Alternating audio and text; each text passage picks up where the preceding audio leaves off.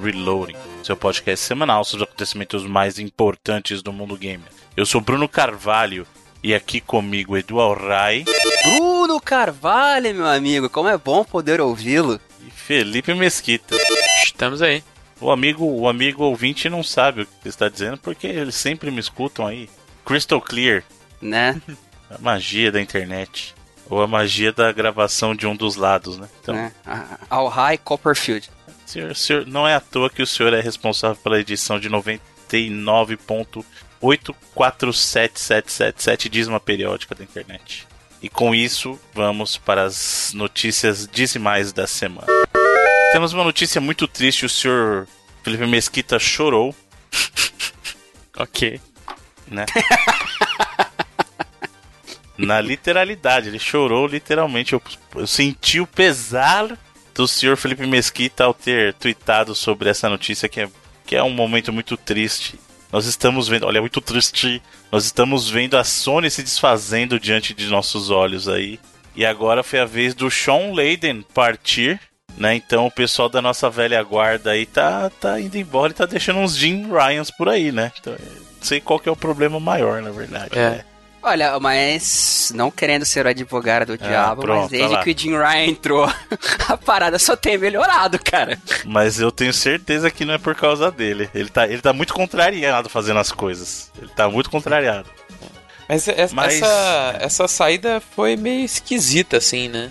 Uhum. É, como o Bruno falou, a gente viu nos últimos anos é, executivos de alto escalão da Sony saindo, né? Mas é, a gente via que eram coisas planejadas, assim e tal. É, os anúncios das saídas geralmente aconteciam até antes delas acontecerem. É, você tinha uns press releases assim falando de pessoas que vão tomar essas posições, né, essas mudanças estratégicas dentro da empresa. Mas essa saída do Sean Linden tá bem estranha, principalmente porque ele mesmo até hoje não falou nada sobre essa saída, né? É, e não é que, por exemplo, ele não é ativo em redes sociais, ele é até. é, vamos dizer que ele é levemente ativo no Twitter, vamos falar assim, e ele ainda tá ativo porque ele tá lá curtindo vários tweets da galera falando dele, dessa saída.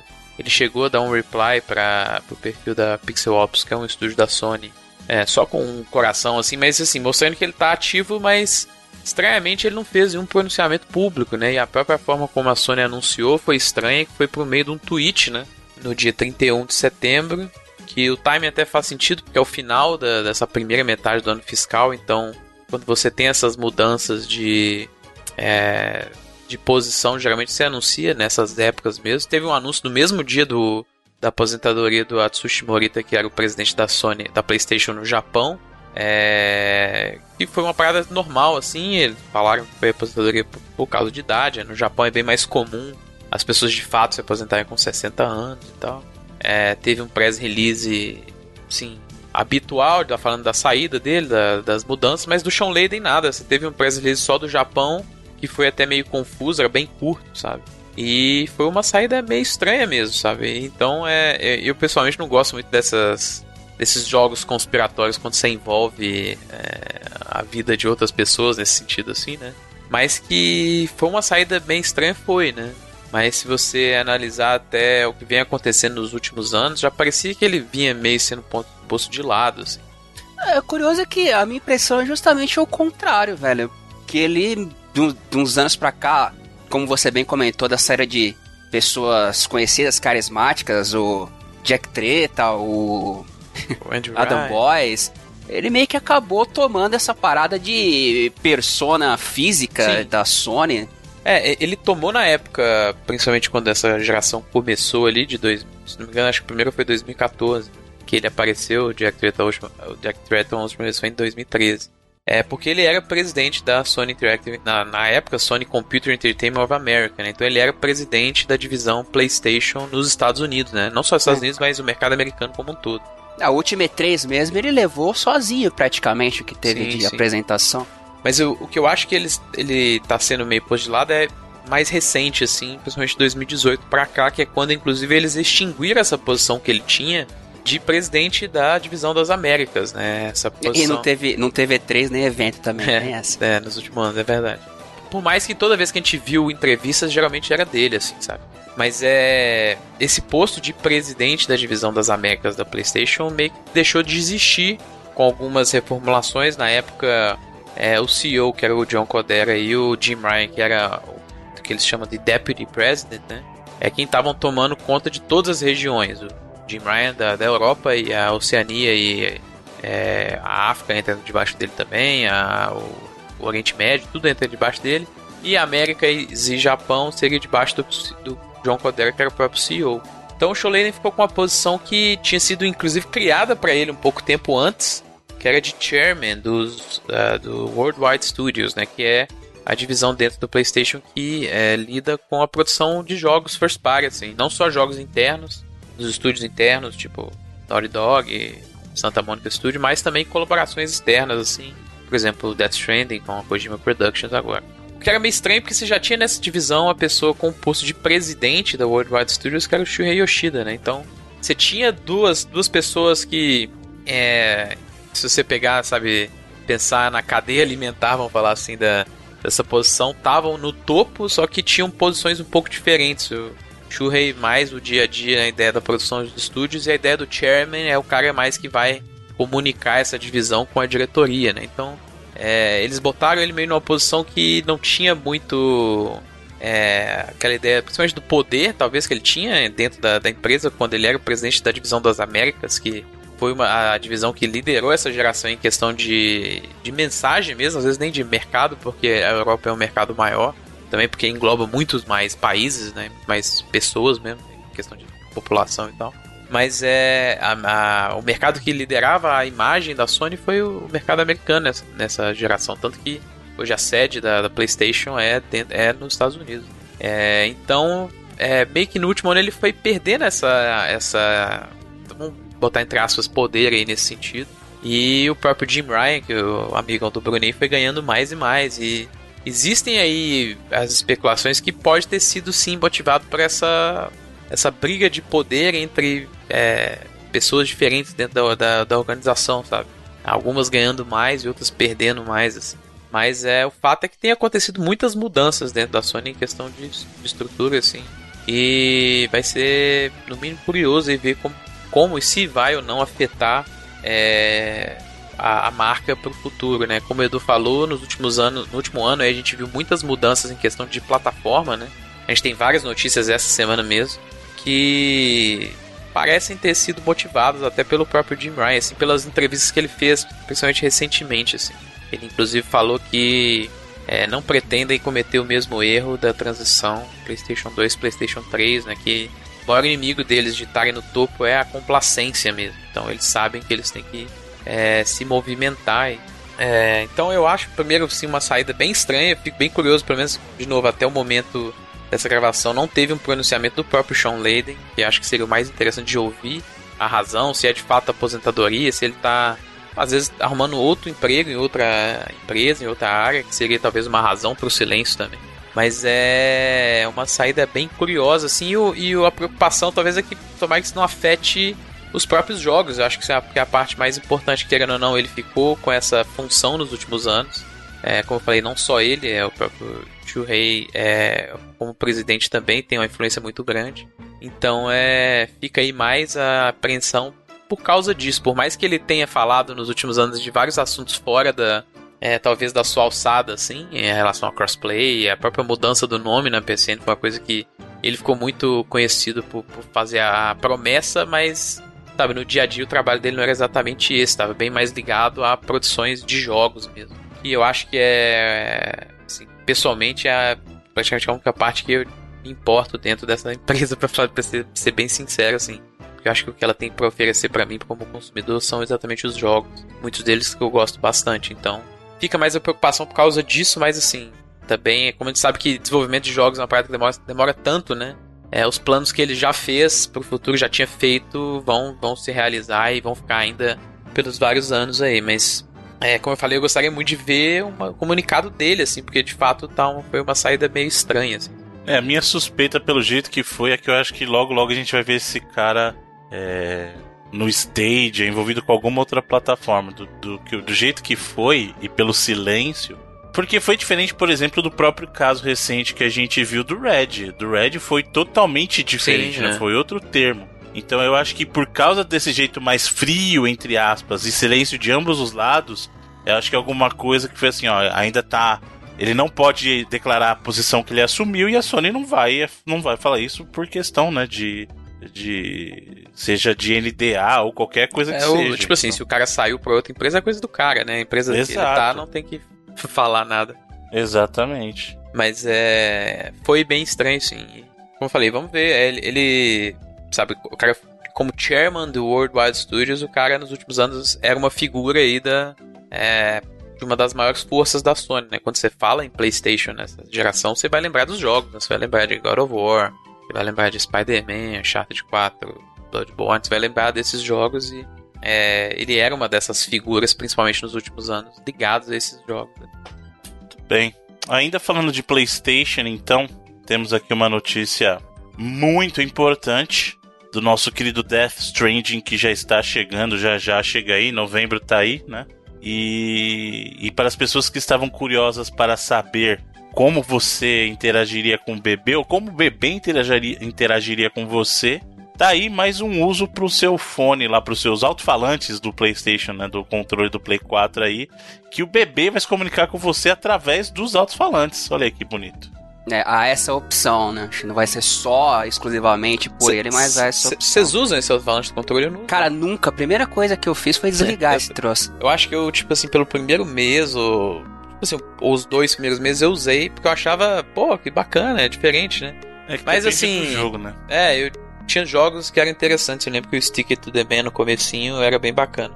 Uhum. Era um dos primeiros jogos no Play 4 também. É, mas, tipo assim, rapidamente eu desliguei também, porque primeiro a bateria desses controles é horrível, né? Então, é, você botar esse alto-falante só piora a bateria e também, pô, hoje em dia eu jogo quase sempre de fone, sabe? E aí ele meio que não. Que dá pra ligar no controle também? Pois é, então ele perde a utilidade pra caramba. Assim. É, é engraçado que até em desenvolvimento, tanto a parada desse speaker quanto a parada da, do touch do, do DualShock 4 meio que largaram no decorrer da geração, né? Ah, mas é porque viram também, vamos combinar. O touch é, é aquele coisa que a gente gosta de falar de gimmick. O cara, gimmick é uma função que é forçada para provar um ponto, sabe? E realmente. Que, inclusive, é uma das patentes que vazou em relação a coisas futuras da Sony e me parece muito uma parada dessa também. Mas é total, assim, o, o touchpad, pouquíssimos developers fizeram bom uso. Assim. O único que eu lembro no começo. Virou, virou um select gigante, basicamente. É, tipo Exato, é. é um botãozão de mapa. É.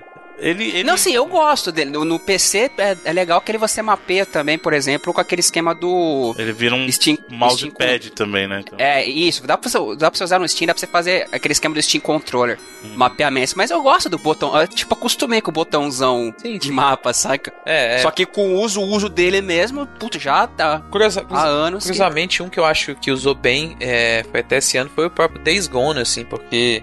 É, se você fizer a, o movimento para um dos lados, assim, em cima, baixo, direita, esquerda, ele vai abrir menus diferentes, sabe? Então, se você fizer para direita, ele já vai abrir, sei lá, as habilidades lá do, do Deacon. Se você fizer para cima, ele vai abrir o próprio mapa. Se você fizer para esquerda, ele vai abrir um menu lá de, das histórias e tal.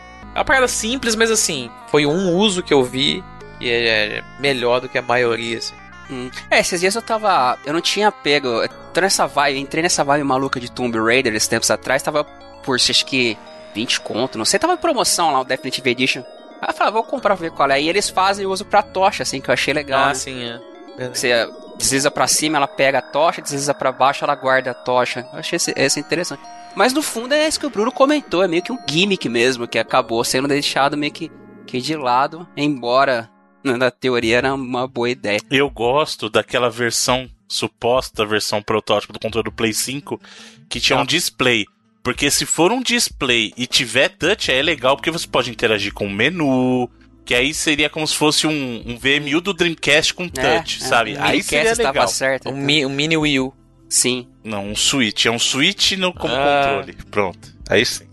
Mini Wii U. Ah, não. Dreamcast. Dr- Dreamcast É, o. V1000, mas o- por exemplo, o V1000 do Dreamcast servia de, de informação quando eu tava jogando Resident. É, você ele conseguia botava- ver status ali, entendeu? Então eu acho que É, o mesmo legal. esquema que, que o Wii U fazia com a porrada de jogos também, Sim. né? É, mas não vamos falar do Wii U, né? Ah, mas o Wii U é legal, Bruno. Larga, larga dessa Pode birra, ser cara. interessante é, pra você ter até mais é, elementos ainda mais limpos na interface, né? Você passar elementos da interface Exato. pro controle. Pode ser uma Exato. ideia interessante.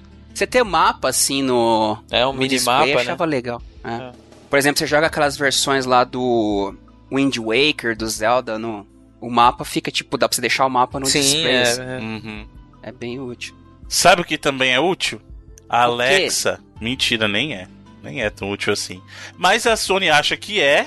E segundo patente aí do Play 5, mais patentes aí aparecendo, parece que a Sony terá sua própria versão da Alexa, que será o PlayStation Assist, que inclusive, em teoria, te ajudará com os jogos. Então isso tá muito parecido, na verdade, com aquela assistente do Stadia, né?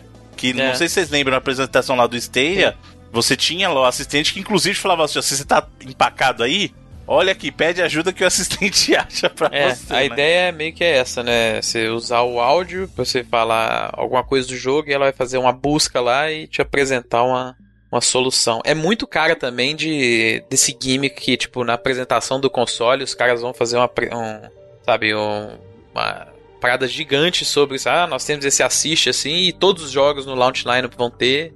E com o passar do tempo, tipo assim, ninguém vai usar essa parada e, vai morrer rapidão. Não, mas, mas me- me parece uma boa ideia, velho. Por exemplo, vamos dizer, eu já comentei com vocês que de uns anos pra cá não tenho mais paciência pra puzzle em jogo que não é de puzzle. Saca? Uhum. Então, pô, o cara que também não tem paciência pra puzzle, que tá, não tem tempo pra ficar perdendo, quebrando a cabeça, ao invés dele ir no YouTube, vai direto no console, pô. Aí abre só uma janelinha do lado ali. É, querendo ou não, o cara vai procurar em algum lugar. Pô, Adianta o caminho e procura direto no, É, Ainda verdade. essas, essas paradas de dispositivo de, de voz, embora ah, o Bruno, a Alexa, inclusive, tá chegando no Brasil agora, Exato. né? Vai ter versão brasileira aí, ó. É, Eu tenho Então vai chamar, o, vai chamar Alexa? é, chamar Alexa. O, Alexa. o Google Voice eu costumo usar. Meu controle da TV também tem bagulho de voz, eu costumo usar.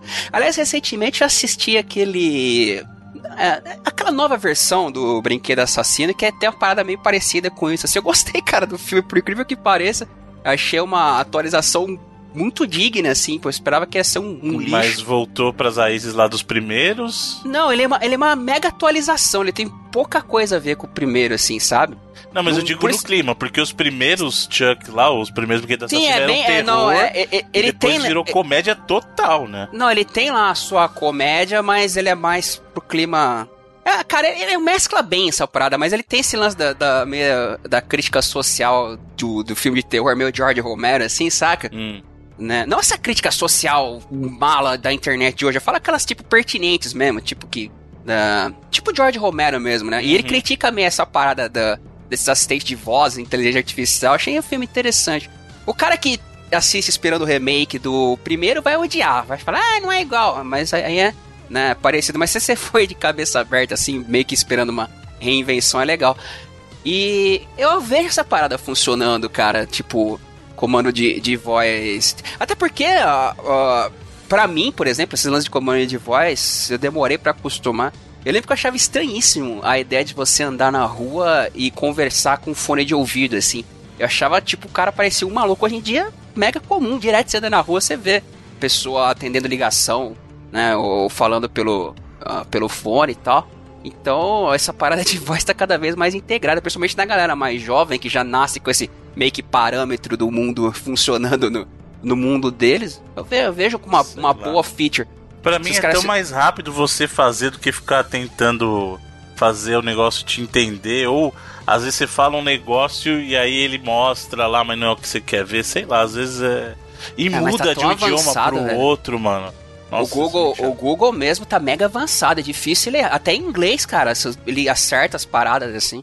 É, Não, tá- tem, tá- é, não é ruim, mas é, por exemplo, vou dar um exemplo bobo. Você abre o Google Assistant, pede pra ele te mostrar o caminho pra tal lugar. É muito mais rápido entrar lá no. Se eu entrar no Maps e dizer o endereço é mais rápido do que eu pedir pro Assistant fazer isso, entendeu? Tipo, é, é- eu acho que assim, é, é muito do futuro você chegar e falar assim, ó, toca, sei lá, Legião Urbana no Spotify pra mim. Aí ele vai e faz. Mas é muito mais rápido você entrar no Spotify e falar Legião Urbana, sabe? Tipo. Mas se estiver dirigindo, por exemplo, É. sabe? É, é- tem várias situações que é, é- é de boa, assim, se usar essas Tem o, pô, tem o, o. Essa semana a Microsoft apresentou um tanto de hardware novo aí. E Sim, o- vocês viram a cópia do DS lá? É, eu achei até bacana o telefone. Telefone duas telas lá, dobrável, né? Sim, eu achei a ideia interessante, mas é um trambolho, tem a cara de velharia, né, cara? E eles É. fizeram a apresentação parecendo que fosse, tipo, a nova revolução do mercado, assim. Eu curti, mostrou o xCloud um pouquinho lá, a menina jogando Forza Horizon. Mas é. Dessas ideias de folding que tá voltando, de celular dobrável, esse pelo menos eu achei mais prático, que ele é meio físico a parada, né? Não é aquela. E ele tá, do- tipo, E parece que ele tá do- quebrando tudo dela. E parece que ele dobra direito, né? Ele não fica aquela. Tipo, uma lombadazinha que os outros Sim. teriam. Mas uma parada que eu achei interessante foi o que eles anunciaram lá o fone de ouvido Bluetooth deles também, né? E uma das paradas que ele tem é um. Um voice to text lá. Então você pode ir falando e ele vai. É, é, convertendo pra você pro, pro um arquivo de Word, assim, sacou? Então, por exemplo, é o que o Edu falou, a pessoa tá andando na rua e ela tem, sei lá, ela, ela, ela tem que escrever um relatório, fazer uma coisa, ela já vai falando, sacou? E os caras, os testes, claro, um ambiente meio controlado e tal, e tipo assim, o cara falando lá, o, o vídeo que eu tinha visto lá do The Verge, eu acho, foi perfeito, sacou? A, a tradução, vamos falar assim, do, do que o cara tava falando, porque o fone de ouvido tava pegando no microfone externo, assim. Então eu, acho. mu- Dependendo da situação, muitas vezes eu acho bem mais prático. Pô, é falar ajudar demais, cara. Pô, você, você quer escrever alguma falar coisa. é muito mais prático que digitar 100% das vezes, não tem como. O problema é que ninguém fala. A gente, por exemplo, assim, não fala só um idioma. Quando tá conversando, de repente você mete um ah, tá, tá, tá, tá, tá, tá, e você vai falar o nome do jogo. Aí você não vai, você não vai traduzir. O The Last of Us não vai ser o último de nós. Eu, eu não sei. Não, mas eu cara, não mas você se- fala, você, você fala mesclando inglês e português e o Google Assist, Pega. por exemplo, ele, Mas ele depende, cara. interpreta depende. de boaça, cara. Não, depende. Tenta você falar do jeito que você fala em português Street Fighter, por exemplo, você vai pegar. Ele não vai. Aí você vai ter que fazer assim, ah, aí é.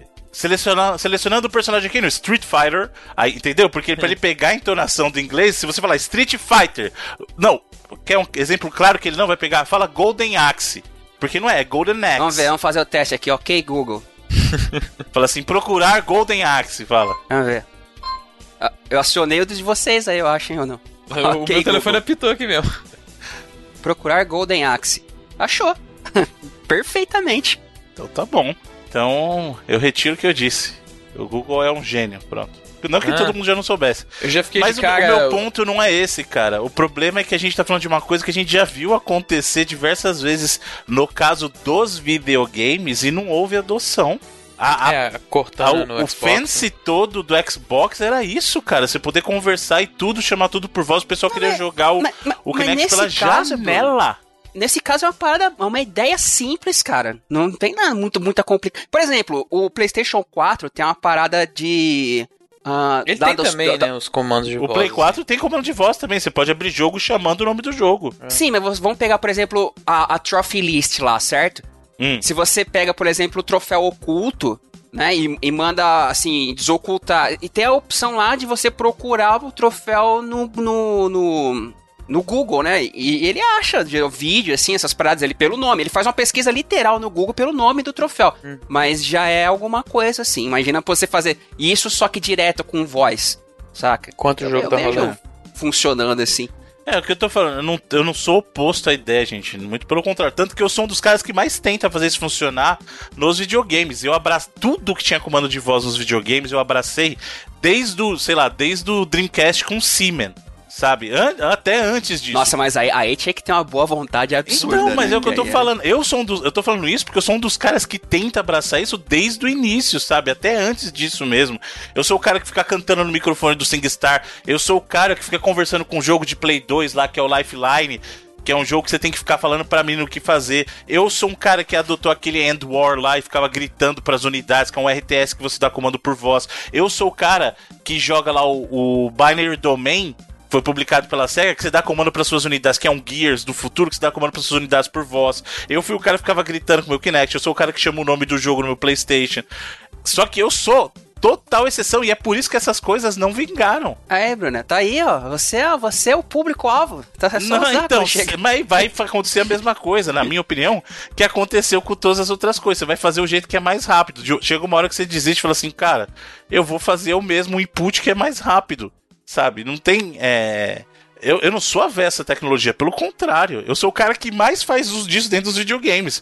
Só que eu sei que eu sou a exceção dentro disso. Então, com base nas nossas experiências dentro dos mundos dos videogames, a história nos mostra, pelo menos até esse ponto, em que conversar com o seu videogame não é uma prática que as pessoas adotem. Então, eu acredito que com base nesse histórico, a briga da Sony vai ser muito grande para tentar fazer algo emplacar. Então, para mim, isso tá bem mais parecido com o Gimmick, porque se você comparar com o próprio Google Assistant ou com a própria Alexa, você está fazendo coisas muito mais complexas. Você pode mandar fazer a Alexa fazer compra para você via Amazon, é diferente. O cara pedir ajuda pro PlayStation Assistant, é mais fácil ele pegar o celular na mão e chamar o próprio Google Assistant e assistir o vídeo no celular enquanto ele joga. Mas uma oportunidade que a Sony tem de ganhar mais dinheiro e parece que ela finalmente acordou para isso contra a vontade do Sr. Jim Ryan, foi que finalmente eles liberaram. É, é, é, muito ridículo isso que a Sony faz. Porque o jeito que ela coloca é como se isso nunca tivesse disponível. E eu posso falar com toda a certeza do mundo que isso não tem nada a ver com o que a Sony tá falando. Mas tudo bem, vamos fingir que era, era uma limitação técnica não ter o, o, o multiplayer entre plataformas, tá? Então, oficialmente a Sony declarou que a função de cross-platform né, o multiplayer entre plataformas agora está acessível para todos os desenvolvedores. Como se isso fosse uma limitação técnica na época. Nunca foi. É, é engraçado que essa confirmação veio de uma matéria de uma entrevista do próprio Jim Ryan com a com a Wired, se não me engano, e que é, a matéria não era nem sobre isso, mas dentro da matéria eles estavam confirmando. Então, é, foi uma parada que a Sony confirmou para a Wired, mas que não falou publicamente, assim. Eu não sei se é porque Pode ser que tenham algumas coisas ainda em relação, não a parte técnica, como o Bruno falou, mas em relação às políticas dela ainda, para poder se resolver, porque a gente está vendo, inclusive, é, teve alguns developers que falaram que ainda estão com é, problemas aí para instalar o. Não o crossplay, mas o. A, a ideia da, do cross progression, né? Então você. É, manter, em jogos online, você manter a, a, a mesma conta dentro de várias plataformas. Coisas que tem jogos que já estão confirmando que vão ser, né? O próprio Call of Duty vai, vai ser assim, vai ser lançado no final do mês. É, o Destiny 2, que agora com o Shadow Keep passou a receber crossplay, também o cross, o cross progression aí. Então, é, talvez ainda tenha alguma coisa ou outra para a Sony resolver com os developers em relação a isso, mas é, em tese aí o programa vai se expandir cada vez mais aí. Eu só queria lembrar uma coisa também que a própria Epic na época se pronunciou com Fortnite, falou que do lado dela da parte técnica, que eles queriam dizer de implementação, não tinha limitação nenhuma. Tanto que aconteceu, entre aspas, sem querer algumas vezes. Pois é. Então, assim, é, é, muito bonitinho o Sr. Jim Ryan fazer cara feia dando essa notícia aí, porque ele tá contrariado. Mas isso nunca, e eu quero deixar isso bem claro, isso nunca foi uma limitação técnica como eles estão querendo deixar passar. Isso sempre foi uma questão de decisão de negócio. Eu não tô nem discutindo se está certo ou é, errado. Eu, eu nem acho que eles falaram, pelo menos é, recentemente que era uma decisão técnica. Não? Eles falaram, acho que. É, é, talvez pode ficar parecendo isso porque eles chamaram esse período de um período de beta, né?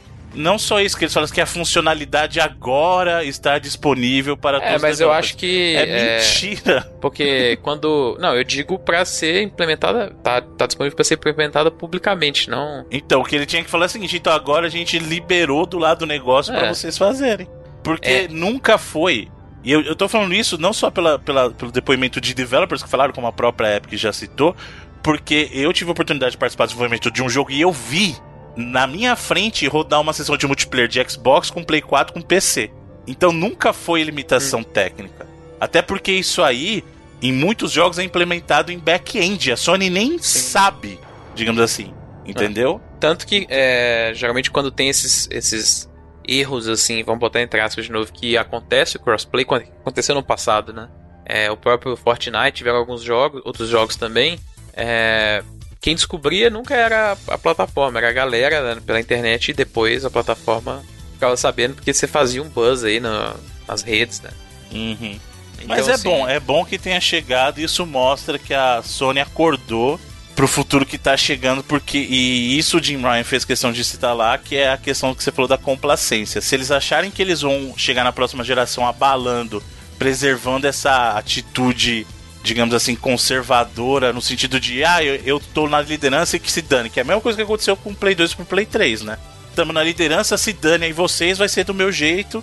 Eles vão quebrar a cara. Então é muito bom ver que muitas coisas mudaram né? Não só com relação a isso, mas também a questão do PlayStation Now agora, que a gente viu há alguns meses mudando a estrutura do serviço para permitir download de certos jogos e agora uhum. um baita de uma queda de preço aí, o que não resolve ainda o problema da latência deles, né? Mas já é um começo também para deixar mais atrativo. É, é foda que pra gente aqui a gente não tenha o serviço em nenhum modo, seja o streaming ou seja a opção do download, né?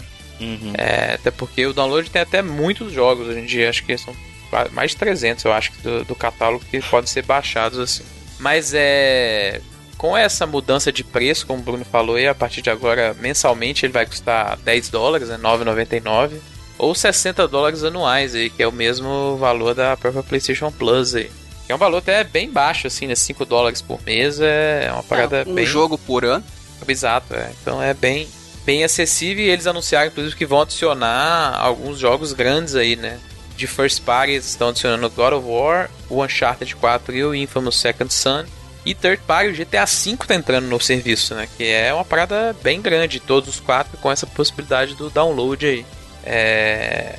É, esses jogos vão estar disponíveis no serviço, se não me engano, até dia 2 de janeiro do ano que vem. Então eles vão ficar aí é, mais ou menos 3 meses dentro do serviço. E segundo eles, aí, segundo o próprio Jim Ryan, mais jogos é, desses, desse escalão assim vão ser adicionados no futuro. É, também nessa ideia dessa rotatividade, né? Então, é, com essas mudanças entre aspas pequenas assim, né? O serviço ficou bem mais atraente, né? E pelo que eu vi, muita gente testando, porque, por exemplo, você tem a possibilidade agora de jogar o God of War é, no PC via streaming, né? E eu vi muitos testes aí, claro, de fora do, do, uh, do Brasil e a maioria funcionou, viu, cara? Eu acho que. É claro que pra gente ainda. Não só a ideia do, do serviço não tá disponível aqui, mas a, a ideia da, da, da, própria nossa conexão às vezes não ser. É, em, dependendo de onde você estiver no Brasil, aí, é, ser, ser a ideal, né? Mas é, eu vi muita gente aí com internets é, modestas lá fora fazendo os testes, funcionando bem o bastante a ideia do streaming, sabe? É, galera rodando aí, jogando God of War com controle de Xbox One no PC, sabe? É, então, é, aparentemente o serviço está numa posição muito melhor, muito mais é, forte para poder funcionar melhor aí. E quem sabe crescer, né? Porque a gente teve os números aí que eram de 700 mil assinantes, mais ou menos, aí na, é, são os últimos números que a gente teve, que são números até relativamente baixos, assim. É né? muito pra baixo para a base instalada que ele tem, né? 100 milhões de, de PlayStation 4 aí ter é. 700 mil, né, cara? É menos de 1% de, de adoção. É, porque era um, exatamente um serviço muito caro e com algumas restrições, é, e é, aparentemente as mudanças que eles estão fazendo é para que ele melhore, né? É, acho que principalmente a adição desses jogos assim é uma parada muito grande, sabe? O próprio GTA é uma parada que é, não existe uma razão aparente para Rockstar querer botar esse serviço dentro, esse jogo dentro do serviço, né? que a gente consegue atestar aí mensalmente que ele continua vendendo, né? Então provavelmente foi um investimento bem grande da Sony para poder convencer então, eles a Eu acho que a Sony pegou e calculou e falou assim: ó, quantas unidades de GTA ainda. Quantos Play 4 tem ainda sem GTA? Falou assim: tô aqui, o equivalente, pra você não se preocupar, e agora é, tá na nossa plataforma. É, quantos GTA vocês vão vender em 3 meses no PlayStation 4? Nós vamos pagar essa, esse valor aqui pra, pra botar no Exato. serviço. E acho que não é coincidência nenhuma que isso tá entrando aí perto do final do ano, né? Que é na época que é, geralmente você tem esse, as adoções aí, não só de pessoas comprando consoles, mas existe uma, um crescimento grande geralmente em serviços de assinatura nesses finais do ano aí. PlayStation Plus e Live Gold, a gente via sempre todo ano essa, esse aumento, aumento até numa, numa cadência maior do que a compra de novos consoles. Você tinha pessoas que estavam dentro do ecossistema também aderindo a mais assim. Às vezes por causa da, dos jogos que estão saindo, né, também. Mas é. Pode ser que a gente veja um crescimento bem grande aí é, do serviço, até porque que para continuar levantando a mesma quantidade de dinheiro que eles tinham lá com, 4, com 700 mil usuários, agora eles vão precisar do dobro, né? Porque é, o valor mensal, no caso, aí tá, tá, é, caiu, né? Então, para ganhar a mesma grana que eles estavam ganhando, eles precisam pelo menos dobrar aí a quantidade de assinantes. É, então é. Mas eu acredito que com o serviço melhorando e ficando muito mais acessível em termos de preços, vai ser bem fácil para ele. É, isso é uma grande mostra de como a concorrência é benéfica, né, cara? Porque não dá para negar que isso, a Sony se mexendo nesse caso específico, é, não é em função do que a Microsoft veio, veio fazendo com o Game Pass, né? Porque assim, a posição da Sony, inclusive o próprio Dr. Jim Ryan já falou que é assim porque é assim e acabou, sabe? Com relação ao PlayStation Now, não tem. Não, para eles nunca existe demanda de nada do que eles não implementaram ainda, né? Não, ninguém quer baixar jogo. A beleza do serviço é justamente fazer streaming. Realmente é muito legal fazer streaming quando funciona, né? A Microsoft falou assim: olha, a gente quer que você baixe o jogo aí, tá bom, funciona, beleza. Olha, ó, a gente tem o exemplo do Game Pass que funcionou, a gente implementou aqui o Game Pass funciona também, show. E aí com o Project X Cloud a gente vai fazer outras, outras vibes aí, né? Então, é, esse é o lado positivo da concorrência e do sucesso, ou do barulho pelo menos, que a gente sabe que o Game Pass está fazendo. E a, e a Sony tá acompanhando isso, ela tá vendo esse barulho todo que a Microsoft está fazendo e a grana que a Microsoft está investindo pesado nisso. Porque não acho você que ela não está investindo a grana, ela tá para trazer esse monte de jogo aí é, no lançamento. Jogo dela, ela pode deixar de ganhar, mas ela tá pagando para ter outros títulos no lançamento dentro do Game Pass. É, então acho, tá... que, acho que a ideia é, é muito parecida com esses próprios serviços de streaming bota no começo, né? Que é você gastar muito dinheiro com é, produção de conteúdo, no caso, né, de outros, de outros uhum. serviços de streaming, por exemplo, de filme, de série. Você gastar muito dinheiro com produção de conteúdo, né? para poder. É, e, e ter um preço de entrada bem baixo também, geralmente, para você conquistar uma base de usuários grande para que no futuro você possa aumentar o seu, o seu valor assim do serviço, né, e ganhar mais. É, só que você vai ter uma, por exemplo, a Netflix foi isso, né? Ela fez é, acordos bilionários assim com outras empresas para poder ter conteúdo delas no serviço e depois passou a investir em conteúdo próprio também uma grana muito alta para ter uma base gigante, né? Hoje ela tem uma base enorme, o preço dela hoje é bem maior do que as que estão entrando aí, por exemplo, Disney Plus, oh. Apple Plus.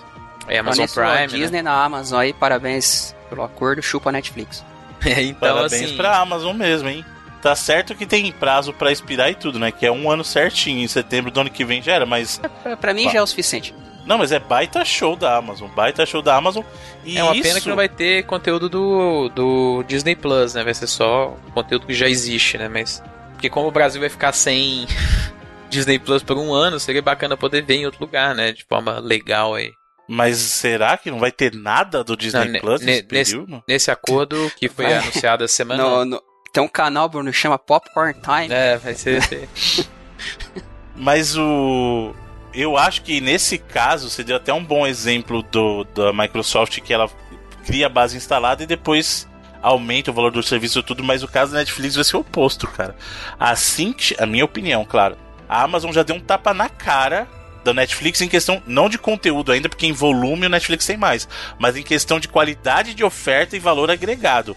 Porque pagar 9,90 num Prime com tudo é sacanagem até.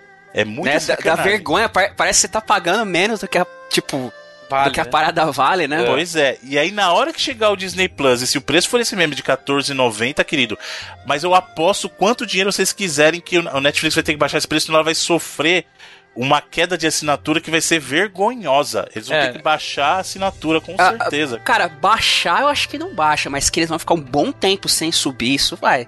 Até a Mas galera é, é toda muito subir. discrepante como tá hoje, cara. Imagina, Sim. o Disney Plus não Eu acho, não, na, na, moral, cara, eu acho ridículo essa tá sim, tá certo, é, paga produção e tal, mas pagar, tipo, mais de 40 pau se você quiser assistir as paradas em 4K, pô, que é basicamente toda a produção recente dos dois anos pra cá, eles fazem em Ultra HD, né? Tanto a Amazon quanto a Netflix.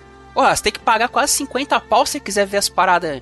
E, e tipo, o, o, Full HD já é caro já, velho. Tem que tomar porrada mesmo. Não, é, é, é, é bizarro, cara, porque assim, assim... Tem um problema aí, porque é, é, tem essa possibilidade da, da base cair com os outros serviços, né? Chegando aí. E a quantidade de dinheiro que ela gasta anualmente com produção só sobe, né? 2019 a expectativa é 15 bilhões de dólares em produção em produção original, então. Mas é, aí. É, o que, ela vai fazer? Isso? Ela vai cair? É, não tem o que ela fazer. Ela vai produzir menos. Então, Talvez para algumas vai... pessoas isso seja a solução. Produzir é, menos, mas produzir com mais qualidade, né? É, É. talvez, mas Tipo, Porque dinheiro por vida. dinheiro, dinheiro por dinheiro, você sabe que a Disney vai botar um caminhão de, de- Ela falou que a Disney deu uma. Os representantes da Disney deram uma, uma entrevista recente falando que a qualidade dos produtos do Disney Plus que estão conectados ao MCU vão ter orçamento de filme, cara. Então não É, dá Star pra falar. Wars também. É, mas é, a pô. ideia é que exatamente porque é o começo, né? É. Então, mas é como é que você vai justificar? Imagina o seguinte: se eu chego pra você ano que vem e falo assim, ó, Felipe, por 25 reais você consegue ter tudo da Amazon Prime, tudo, não é só o Prime Video, mais Disney Plus. E aí, pra você ter a mesma coisa, porque aquele plano básico do Netflix não dá, você vai ter que desembolsar pelo menos 30 reais. Qual que você vai pegar? É, pelo preço da Netflix Full, você assina 3. Entendeu? Não faz Hum. sentido, cara. Por isso que eu acho que. Eu de verdade acho que o preço do Netflix vai cair. Ele vai ter que cair. Não é só deixar de É, subir. Porque o pacote básico do Netflix, que é uma tela Não, em, o pacote em básico SD, é, essa é uma piada, né, cara? Ninguém É essa ridículo. porra, né? é ridículo. E outra, por exemplo, eu aqui em casa, eu tenho um plano familiar. Então, eu não, eu não tenho como assinar esse plano, porque se eu tô assistindo, ninguém mais pode assistir. Que coisa ridícula esse plano. Aí o plano mais ou menos, que é o. Não é o Ultra, mas é o Full HD, é 30 e pouco já. Como que você vai falar assim, ó, assina esse aqui, em vez de você assinar a Amazon, né? Que você vai ter o Amazon Video, vai ter entrega grátis no Brasil para diversos produtos, vai ter acesso à biblioteca lá do Kindle Unlimited, vai ter acesso aos programas todos da, Vai da Amazon. frete grátis, uma porrada É? de coisa. Mais a Disney Plus por R$14,90, não, assina o Netflix aí.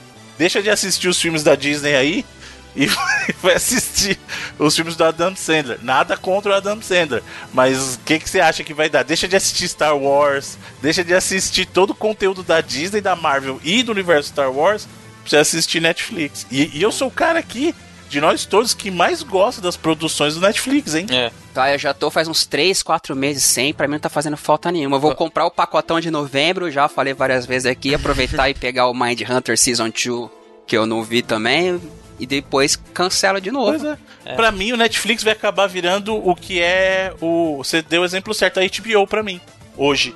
Eu vou assinar Assina quando sair alguma coisa que eu quero né? assistir. Exato, é a temporada. Assistir o que eu quero, tchau assinatura. Eu vou ficar com a Amazon e com, com o Disney Plus. E, e eu acho que se a Netflix não se movimentar, muita gente vai acabar fazendo isso. É, e tô- que era justamente o sentimento que a gente tinha na- pela Netflix quando eles estrearam, né, velho? Eu já até comentei aqui que eu sou assinante desde que a parada estreou no Brasil e, cara, é, você se sentia, tipo, pagando menos do que a parada valia, Uhum. sabe? Hoje em dia. Até Hoje tava, come- tá mais assim, né? até tava comentando que eles, eles investem no melhor produto deles, que é o que melhor funciona com relação às outras, que é a própria interface, que é a melhor de todas, porque é basicamente o produto que as pessoas mais usam, né? Uhum. O cara fica duas horas olhando É. lá, não acha nada. Tá, é. É, vamos- Então você tem que- Aquele- tem- Navegar ali é lindo. Você Tem fica que ali investir, é perfeito, porra. É, porra, é sensacional. é, é realmente outros- muito melhor que os outros, né, nesse sentido. Sim, o da HBO é um lixo, cara. É da Amazon, puta, é Nossa, muito mano, ruim. HBO tá. todo- eu passo muita raiva, cara. Ainda bem que a HBO pra mim é, é temporada no ano, porque eu passaria muita raiva se eu tivesse que usar muito, cara. Nossa. O A mal é Amazon ainda tenta um pouquinho, É. né? O Prime Video ele ainda tenta um pouquinho. mas né? ainda é bem ruim, cara, em comparação com a Netflix. O mais ou menos bonzinho do Telecine, assim, que é brasileiro, mas ainda assim não chega nem nos pés. Mas eu acho que você matou a pau. O segredo é que o Netflix sabe que o pessoal. O, o produto deles é aquela interface. Então, assim, o pessoal tá ali, tá show, navegando, olha que alegria. Tô aqui navegando. É, começa a botar uns joguinhos assim, né? Bota um paciência lá no meio. Mas eu, eu acho que se eu contar o tempo, do- quando eu tinha ainda, eu passava mais tempo na interface do que assistindo as paradas. Vamos ver como é que vai ser. É, a gente viu pela primeira vez em muito tempo aí o Netflix meio que dá uma estabilizada em crescimento, praticamente não ter crescimento nenhum é, nos Estados Unidos, assim, em questão de assinantes, sabe? Internacionalmente eles é, ainda cresceram nos últimos quartos aí, mas nos Estados Unidos eles meio que deram uma estacionada ali, é, a casa dos 61 ponto, ponto, poucos milhões ali. Eles ainda têm cento, quase 160 bilhões de assinantes no mundo, né? Uma parada absurda, né? Não, é gigante, óbvio. pô. É Mas- por isso que eles conseguem gastar 15 bilhões no ano em produção, mas é vai ser bem interessante ver, sabe, acompanhar ano a ano assim como é que vai ser a questão de, de assinantes que eles vão ter depois de você já ter é, Disney Plus no mercado, Apple Plus no mercado, o próprio lá o HBO Max lá que também que vai ser o da Warner, né? Então é, mas é, estão, esse mercado de streaming tá no momento assim, pro consumidor tá ótimo porque tá- eles estão se matando assim, né? É, mas é, o medo é no futuro você simplesmente tem que pagar o mesmo tanto que você pagava pela TV a cabo pra poder ver o É, que você quer assistir. A conversa que surge direto. É. Aí, Bruno, sugestão pro título desse programa é Off Topic Madness. Pois é.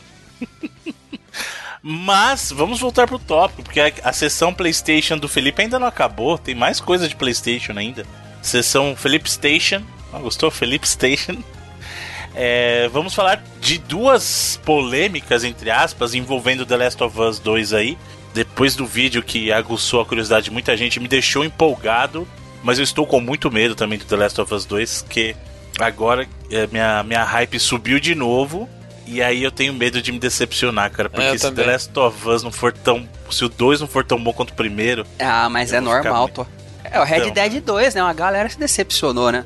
É, a Naughty Dog tem um histórico bom de subida, né? O Crash É, é, 2. assim, ó, é- é Uncharted primeiro. 2. O Uncharted, exato. Mas é Então, foda assim, que não existe aquela sensação de, pô, uma hora esses caras vão fazer um jogo ruim, sacou? Porque tem muito tempo que eles estão só fazendo jogos muito bons assim, sabe? Uhum, Existe essa sensação, pô, uma hora eles vão dar uma vacilada. vai Eu, ter te- que eu sempre tenho esse escorregar. medo, né? Vai, vai chegar o, o Noé da. tá ligado? O Aronofsky, só filme Aham. foda atrás de filme. Aí chegou o Noé. É foda que o Red Dead, Red Dead Redemption 2 é curioso porque, por mais que eu tenha, assim, me decepcionado, ainda acho um puta jogo foda. Sim, Então, é um puta um jogo. jogo. Sim, cara. O Arthur é muito melhor protagonista que o Sim, John Marston. muito mas mais humano, muito mais. pô, é. E outra, você.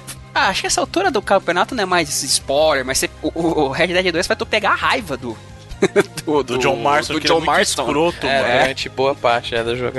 Bom, mas voltando pro The Last of Us 2 aqui. As duas polêmicas, a primeira envolve o bem mais precioso do ser humano, o órgão mais importante do ser humano, que é o bolso. Sim. Que é o seguinte: o The Last of Us 2 entrou em pré-venda online por 200 reais. Sim, né? E aí a galera, a galera foi a né? loucura. Foi exatamente, a PlayStation Store brasileira. 200 reais, 200 reais, 200 reais. E aí a dona Sony foi lá e falou: Então, gente, é o seguinte, né? O jogo tava com o preço errado. Que o preço certo dele é 249,99, que é 250, né? Que é, que é o preço que a Sony tá vendendo o próprio Death Stranding também, que é outro jogo publicado por elas. Sabe o que é foda? É, quando essa geração começou, é, uma das poucas boas notícias, assim, vou botar em relação ao PlayStation 4 no Brasil, é que a Sony tinha o compromisso de vender os seus jogos first party, né? Então todos os jogos foram publicados por ela, que é o caso aí do, do Last of Us Part 2, o caso do próprio Death Stranding que vai sair agora. É, que o preço dele seria R$ 179,90, sabe? E durante uns três anos isso foi de fato o que aconteceu, assim, era o preço, mas Era mais barato você comprar aqui do que em outros lugares do mundo. né? é, e, e depois disso, em 2016, esse preço subiu para R$ 199,90, que é os 200 reais aí, que foi o preço praticado até o Days Gone esse ano, e agora, a partir do Death Stranding aí, depois pro futuro, vai ser 249, né? Por causa muito aí da situação do próprio dólar aí, que é o preço base dos jogos, né? 60 dólares. É, 249, acho que no momento tá dando exatamente 60 dólares até você jogar a conversão aí do, do preço que o dólar tá, né? Então é. Tá dando um pouco mais, né? Mas tudo bem. Tá, o que o dólar tá 4 reais e Eu vou jogar 8 o- centavos, né? O, Google aqui vai me dar na hora. 60 dólares. Tá 245, ou seja, É. a Sony tá levando um, um- um- uma Cinco graninha a mais, aí. 5 reaisinhos a mais É. aí. Mas é uma pena, né, cara, que o, a situação no, triste, no país cara. só foi piorando em relação à, à moeda estrangeira nesse sentido. Porque a gente tinha uma coisa boa no começo da geração que só vai piorando nesse sentido aí. E é Ah, engraçado mas que cada é vez. só, no- calma, calma, não vamos culpar só o dólar também, né, Felipe? Porque É, to- na verdade, é. Sei lá se não dá pra culpar. Porque essas empresas atuam né, nesse preço base no mundo inteiro, né? Então é. é, Você tem essa base, você é, tem praticamente três mercados aí que não flutuam muito, que é, é o, o Japão, os Estados Unidos e a moeda europeia geral, que é o euro, né? Então geralmente é 60 dólares, 60 euros e o equivalente lá que eu não sei exatamente em iene, né? Então, assim, e os outros mercados que flutuam em volta dessas moedas sempre tem esse, esse ajuste. Eu acho que está mais relacionado a essa flutuação do dólar, assim, para as empresas terem até um nível ideal, né? A gente sabe que tem é, publishers que praticam melhor é, os preços regionais, assim. No Steam existe muito isso, sabe? Dentro do Switch tem, tem então, publishers que fazem preços regionais bacanas e tal. A é... própria Microsoft, por exemplo, tem preço diferenciado no Brasil ainda, nos lançamentos. O lançamento na Microsoft é... não é conversão direta do dólar. É, acho que o é Game 200, Pass também né? não. É. é. e o Game Pass muito menos ainda, é. né? Eu, se eu fosse estrangeiro, eu vinha assinar o Game Pass aqui no Brasil. Eu criava uma live é. brasileira só pra assim. Eu Aliás, acho, que, acho que a melhor nisso, loja é até da Argentina, eu acho, se não me engano. É, eu tenho observado não, as conversões lá da Epic e estão bem boas, hein, velho? Sim. É, sabe, sabe o que é foda? Tá saindo um jogo essa semana que chama Ready Set Heroes, né? Ele tá sendo. É um jogo que é publicado pela Sony e vai ser publicado pela Sony no PC também. E aí no PlayStation 4, é, na loja brasileira, o jogo custa 80 reais que seria essa conversão aí de 20 dólares, né? E na Epic Game Store, que o jogo também é publicado pela Sony, na Epic Game Store brasileira custa 38 reais. Então, assim, não dá para entender nem um pouco por que tem essa diferença de preço, tendo que é a mesma publisher na mesma região e plataformas diferentes, ela tá cobrando diferente, sabe? É, no Brasil, infelizmente, a gente vive à mercê, às vezes, das publishers terem ou não terem interesse muito de ter preços regionais, assim. Porque pode ser os dois lados, né? Às vezes ela não tem interesse de preço regional e é, existem conversões diretas de lojas aí que ficam muito baratas. O Steam é por causa disso, né? O dólar, vamos botar assim, na Steam vira menos de dois reais, sabe? Na conversão direta. E às vezes quando você tem uma empresa querendo, prestando mais atenção, ela cobra a conversão direta do dólar de 4, assim, empresas como a Square, assim, às vezes na, na própria Steam jogam lá o preço é, para preço que é igual ao do console, sabe? Ó, oh, vou dar uma dica para você, como eu que quer jogar o The Last of Us no lançamento não compre o pre-order digital. Já começa por aí. É, cada Mas... vez mais no Brasil, o formato físico vale mais a pena. Exato. E aí eu vou te dizer outra coisa. Só espere, porque na semana do lançamento, isso aí na, na própria Amazon, na Americanas, é. vai estar tá tudo abaixo desse valor. Pode, pode vir na minha. Vai estar tá abaixo, vai estar tá de 200 para baixo. Pode é, vir. Até, é, passar umas duas, três semanas já tá bem mais e com esses, pô, é, eu, eu é, eu sou a pessoa que não tem costume de fazer pre-order, né? Mas eu fiz dessa semana do Death Stranding, que é um jogo que. Olha aí! Eu tô, eu tô interessado. Não, mas, mas, olha, mas olha a situação. Mas nem eu caí nessa, Felipe. Mas olha, Eita, essa, essa exceção da regra aí. Mas olha, então, mas olha a situação. Então, até o amigo nosso ouvinte lá, patrão, o E-Joyce, perguntou, pô, mas e a regra? Só que o que aconteceu? Exatamente por causa dessas paradas da, das lojas dos, da, das varejistas aqui do Brasil, o jogo tava com 120 reais, sacou? Sendo que o preço normal Caraca, dele... Caraca, 120? Eu paguei 126 reais nele, sacou? Aonde? Ah, americanas aí, com esse bagulho de Yami, pagar ah, em sim, tá, cartão, tá. sacou? E então assim, falei, pô, é, beleza, não vou fazer essa regra, mas quando eu tenho 120 reais ah, de desconto, eles, eu vou fazer essa a regra, semana, sacou? né? É. Eles fizeram essa semana a mega venda Pô, aí com hoje teve um bug aí, hoje teve um bug aí que inclusive eu e vários amigos lá do grupo dos patrões também pegamos jogos lá que tinha 300 reais de desconto em, em dois jogos. Você pegava dois jogos e pegava 300 reais de desconto, sabe? Você pegava o jogo na pré-venda por 100 reais. Ah, o preço dele é, é 250, sabe? Everybody's Golf e o. Não, não, é? era tipo.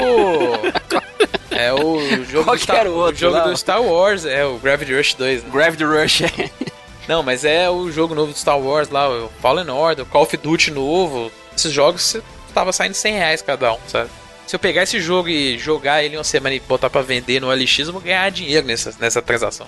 Então, no Brasil, você tem que ficar atento muito mais para isso mesmo, igual eu falou, você pegar em formato físico, cara, porque às vezes você consegue pegar o jogo tá, por valores é, muito mais baixos, assim, do que é, seria o valor tradicional por conta dessas promoções do, do, dos retailers, por conta de erros também que acontece direto. Uhum. Aliás, posso dar uma outra dica? Novembro tá chegando e novembro é época de Black Friday e eu vou dar um spoiler aqui que eu ouvi dizer que durante os programas nós vamos trazer uns negócios bacanas de relacionado a Black Friday aí. Olha aí. Olha aí. Já, já liga os seus alertas aí. Fica é. esperto aí. Não é nem Black Friday porque acho que vai ser o mês inteiro. Fica antenado aí. Então, Black antenado. November. Tchau. Black November, exatamente. Agora, se você não ficou chateado com a notícia que mexeram no seu bolso aí, The Tá Last louco, of Us Ah, 2. viu? Ah, o, Hum. o detalhe é que eles corrigiram o preço e eles honraram quem, com- quem pagou. Quem comprou isso, É. quem pagou, vai... é porque, na verdade, eles fizeram isso de preguiça, que você sabe que a Sony não dá refund, né? Então, assim, É. se ela fosse cobrar mais, Não, ela teria agora, que dar agora, agora oportunidade. dá também, Bruno. Você não tá lembrado que o Jim Ryan mudou isso? Agora tem refund. É, né? É, de Ryan, de Ryan, cara. Pô, É o herói agora. Três O Jim meses, tre- três meses de mandato já prometeu que ia fazer em quatro anos já. É, Aí, ó, isso aí. Jim Ryan agora é o Sassabutema, o, é o salvador da pátria, o, o Jim Ryan. Pronto. É, é. Eu tô com o Mas- Felipe aí, eu, eu acho que era a galera que segurava ele, hein, velho. Pronto, Ele- ele, tava, ele tava sendo Né? oprimido pela, pelas lideranças da Sony. Ele é o, é o verdadeiro herói, então. Pronto, agora só ele. Ele tava só levando a culpa pros outros, tão gente boa que ele é. E- Ah, entendi. Então ele era só o scapegoat, a figura do... Muito bem. E mais uma afirmação relacionada ao The Last of Us 2 aí. Outra polêmica, entre aspas. Pra mim também, isso- essa notícia em si, né? Não te afetou. Não me afetou porque eu não ia nem tocar nesse modo do jogo. Eu ia terminar a campanha, provavelmente ia jogar no Crushing lá e pronto, sabe? Que nem é Crushing, no, o Crushing é do, é do Grounded. Uncharted. É o. Grounded, isso. O Grounded, né? Que é o do The Last of Us. Mas. Numa outra polêmica que tivesse- tivemos essa semana aí, o pessoal do, da Naughty Dog confirmou que, pelo menos nesse momento inicial, a experiência do The Last of Us 2 será focada no single player.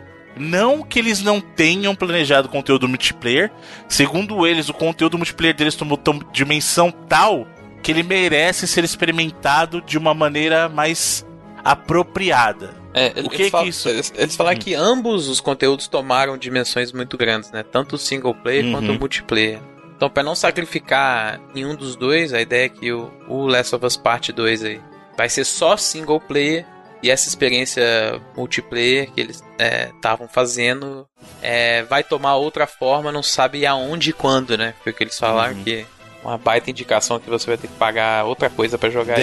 DLC, né? É um DLC. Não, acho, acho que outro Não, jogo caraca, mesmo. o, o multiplayer Então. naquele mundo do, do, do The Last of Us é, é muito maneiro, pode pegar gente pra caceta. Sabe, é- o Red Dead 2, querendo ou não, tá firme e forte Sim. aí. É curioso que o, o, o multiplayer do primeiro jogo, é, ele foi meio uma característica, meio que uma parada do, do momento do mercado, né? Tinha esse paradigma que todo jogo tinha que receber um componente multiplayer, geralmente competitivo, né? Junto com o, o seu pacote single player, né? Você tinha naquela época Assassin's Creed tinha multiplayer, de Pera aí, todos. Felipe. Felipe, eu preciso te interromper um minuto, porque agora a Naughty Dog precisa me escutar. Hum. Que essa é a sacada mais genial de todas que vai fazer dar full circle aqui. É, olha aí. O multiplayer, na verdade, é um Battle Royale e ele vai ser vendido como produto separado chamado The Last of Us, porque é um Battle Royale, entendeu? The Last. The Last. Acabou. É. É, Genial, é- Naughty Dog. é- Genial. Eu não duvido que, que tenha esse, esse aspecto, não, sabe? Eu Mas assim, não. É, como eu tava falando, na época você tinha. Praticamente todos os, os grandes jogos tinham, né? O Assassin's Creed tinha, God of War tinha multiplayer. O Batman, o Arkham Origins lá tinha multiplayer, né? Tinha, tinha. Tomb Raider, o reboot, o primeiro tinha multiplayer, sabe? Max Payne 3 tinha multiplayer. Então, assim, todo jogo tinha. Geralmente eram, eram é, É, componentes. os bem Capture the Flag da vida. é, e geralmente eram uns bagulho bem ruim, assim, bem fraquinho, né? Mas o The Last of Us foi uma exceção, porque apesar de todo o discurso em cima do jogo ser sobre é, o single player, né? O multiplayer dele é muito bom, cara. E, sabe, sempre teve uma galera que adorou o Factions lá, que é o nome. Eu, incluso, assim, eu joguei bastante do Play 3. Um, uma das razões de eu é, botar ele como um dos meus jogos favoritos da, da última geração é incluir bastante multiplayer, porque foi um multiplayer bem bacana, assim. E uma parada que, como o Edu falou, combinava muito com a ideia do mundo, né? Ele tinha essa ideia de você estar disputando com outros jogadores por recursos e levar esse re- recurso para tipo um mini management sim assim do seu acampamento, sabe? Então eu vejo uma razão legítima pra galera estar desapontada assim, e eu até tô também levemente assim, sabe? Mas é é, sabe, eu, eu vou É pagar pelo aí bem o- maior, Felipe. É, pelo é, bem então, maior. eu entendo também que pelo, pelo bem maior que Bruno tá falando aí, é, da experiência que mais importa com certeza, que é a, a história desses personagens, a evolução dessa história.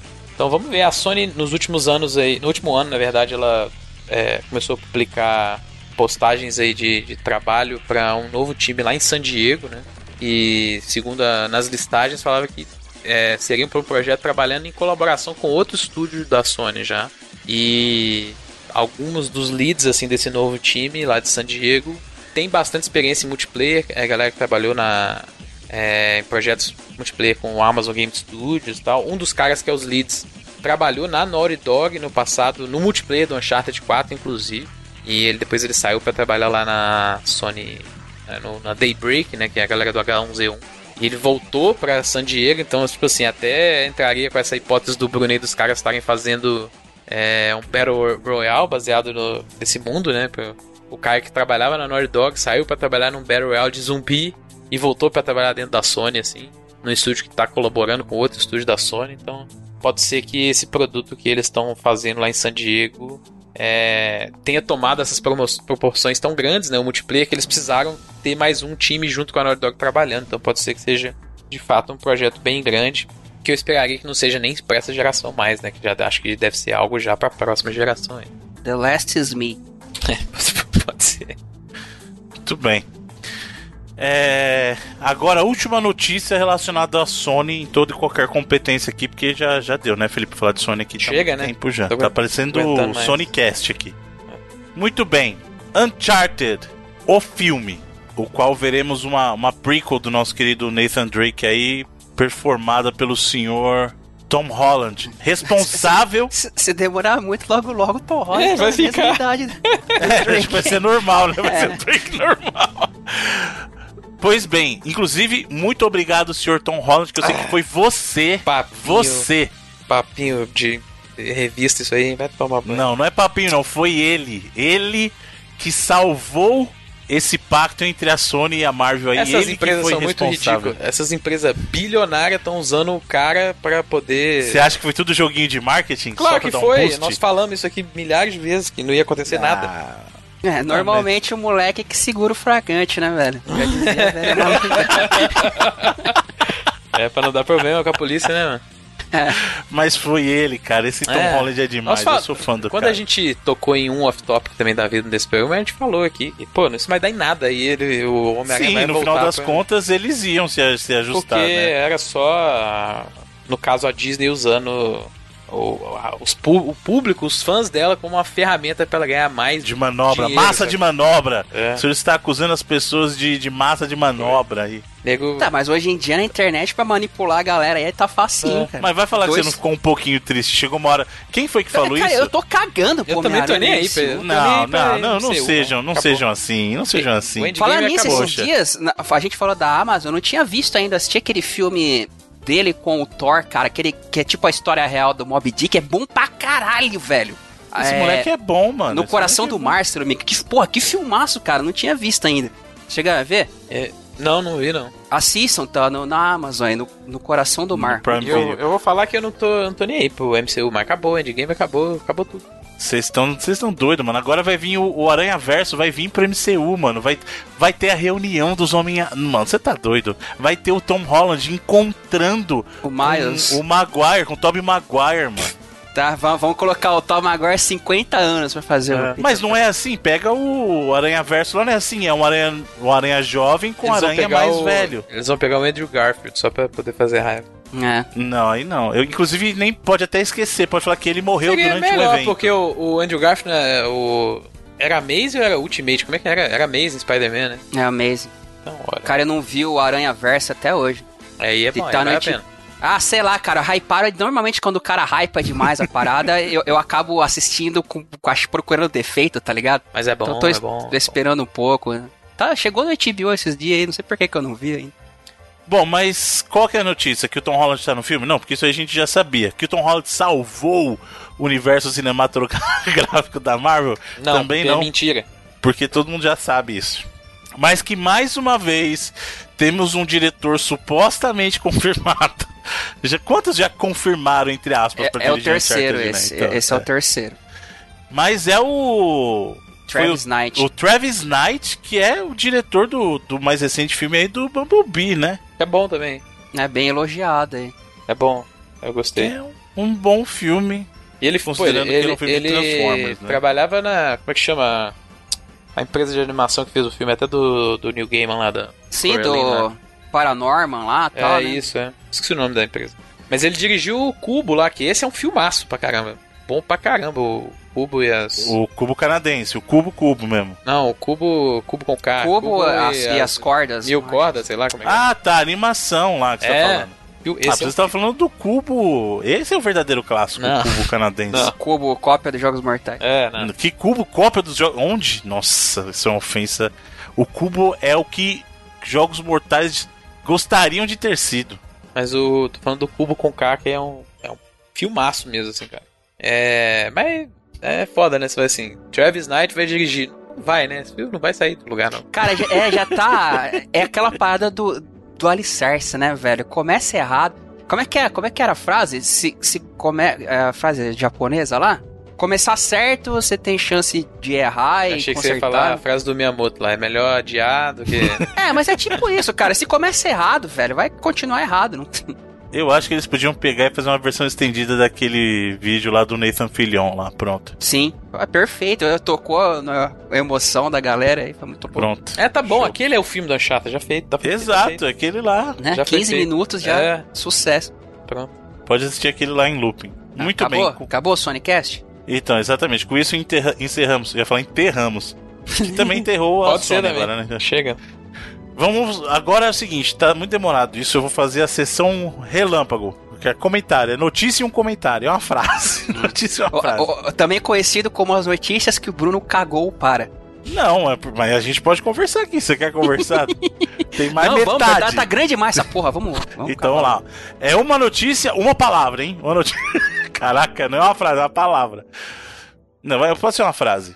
Vamos para a Nintendo agora. Descoberto um protótipo do controle do Nintendo 64 e as pessoas falam que é incrível. Eu. Nada demais, gente. A única coisa que o analógico é melhor, né? Hum. É, é legal porque ele parece com a imagem promocional que a gente via na época do Ultra Do 64. Ultra né? 64, é. Uhum. Aí eu, eu não- sei se é, entra no ceticismo do Bruno de se, se é real ou não, mas é, é bem interessante assim o, o Ele estilo. parece- Assim, modéstia à parte, ele parece ter sido feito com um mod. ou- não estou questionando a veracidade, até porque não faz diferença nenhuma. Porque ele é igualzinho outro controle, só que com analógico aparentemente mais robusto. Um analógico decente. Eu queria muito rodar esse analógico pra ver se ele é. É, mas a, a alavanquinha parece que é aquela alavanquinha sem vergonha. Você viu as fotos? O cara fez Eu um vi, ele ele, teardown né? da parada. É. Parece que ela só tem tipo uma base mais É. sustentadora. Parece que é aquela mesma alavanquinha safada lá. E a plaquinha tem uma diferença. É, é engraçado, porque a história que o cara conta, eu não, não achei informação em muitos lugares. Onde Dá a impressão que um belo dia ele tava andando na rua, tropeçou na parada. Opa, aqui ó, o Nintendo, o protótipo do controle do 64. Saca? Mas. É que esse, esse, se for verdade ou não, não vai fazer a menor diferença, porque o controle nem é tão diferente assim, sabe? Tipo, não é o caso lá do. Do. Sony PlayStation. do, so, do PlayStation, da Nintendo Playsta Play Espaço Station, né? Tipo, que aquilo realmente mudaria o jogo. Isso aí tá, é um controle, protótipo, que é igualzinho o outro com um analógico diferente.